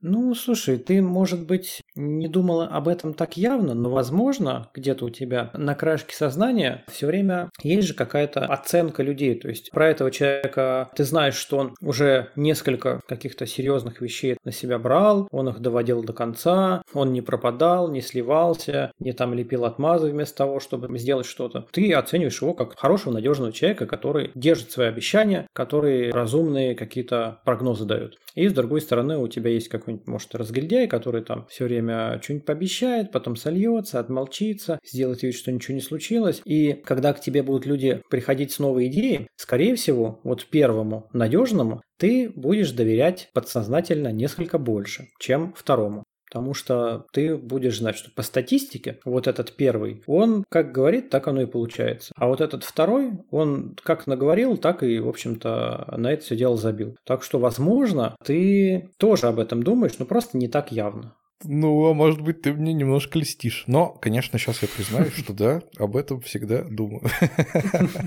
Ну, это, мне кажется, человеческая натура такая. То есть у нас это так или иначе на подсознании есть, кому мы доверяем больше, кому мы доверяем меньше. Это как в институте. Вот говорят, сначала ты работаешь на зачетку, потом зачетка работает на тебя. Честно говоря, никогда этого в институте не замечал, но если мы говорим о значении этой поговорки, то действительно, ты работаешь, фигачишь, ты заслуживаешь себе э, репутацию того, кому можно доверять, и потом какие-то твои инициативы, они с какой-то вероятностью чуть более легче проходят, чем у, у других. Такая вот особенность человеческая, никуда от нее не денешься. Только если нас не заменит чат GPT, которому плевать на людей. Ты знаешь, мне сейчас хотелось сделать такое алаверды и вернуться в самое начало. У меня появилось ощущение, что на самых ранних этапах стартапа, если инвестор принимает решение, то он ориентируется не только там на идею и на рынок, но и очень существенный вклад имеет личность основателей. То есть кто, собственно, коммитится на то, что он это сделает. И может быть, действительно, внутри крупных компаний шансы того, что твой стартап вырастет и принесет денег, выше еще и потому, что вот эти самые менеджеры слэш-инвесторы, которые принимают решения, они могут оценивать человека более объективно. То есть они его не первый раз в жизни видят, а они с ним до этого несколько лет работали. Я думаю, что в целом да, но есть нюанс. Если мы говорим о том, что компания и менеджеры очень хорошо считают деньги компании, а, к сожалению, это не всегда так. Потому что это же не их деньги, а это деньги компании, а у компании их много. Поэтому иногда они могут разбрасываться. Я такие истории знаю. В данном случае, если мы берем вот этих старательных людей, которые там старательно подсчитывают, стараются объективно как-то посмотреть, безусловно, они будут смотреть и на личность того, кто это предлагает, на то, что он уже сделал, ну, на какую-то его там репутацию, на какие-то его заслуги вот, ну, в непосредственных фактах того, чего он добился. Может быть, здесь негативный какой-то момент, когда это превращается из э, объективности в какое-то некое кумовство, что выделяют э, людей тех не кто там объективно молодец, а тех, кто с тобой там на обед ходит и рядышком сидит, тех, кто с тобой на перекурах все время стоит, улыбается, преданно в глаза смотрит и там на твои шутки смеется. Такие тоже истории я знаю и видал, поэтому здесь важно, чтобы и сами, так скажем, внутренние инвесторы были профессиональными, объективными, непристрастными. Иначе это может сулить большими растратами куда-то впустую. Мне очень хочется верить, что в тех компаниях, которые готовы вкладываться в рост внутренних стартапов, и в тех компаниях, в которых эти стартапы действительно вырастают и становятся большой частью бизнеса, действительно все устроено так, что решения принимаются объективно, а не только исходя из того, кто с кем обедает. Давайте верить в лучшее. Ну а на этом на сегодня все. Большое вам спасибо, что дослушали до самого конца, до этого места. Я знаю, что иногда наши выпуски достаточно длинные, и это бывает непросто. Обязательно приходите к нам в телеграм-канал Кода Кода, где в посте с этим выпуском можно оставить комментарий. Ну или оставлять комментарии на той площадке, где вы нас слушаете, если она это позволяет. Или вы можете еще оставлять комментарии в телеграм-канале Темлит Очевидность. Там я тоже публикую все анонсы, поэтому там можно тоже чего-нибудь обсудить. Ну а на этом все. Всем пока. До новых встреч. Пока.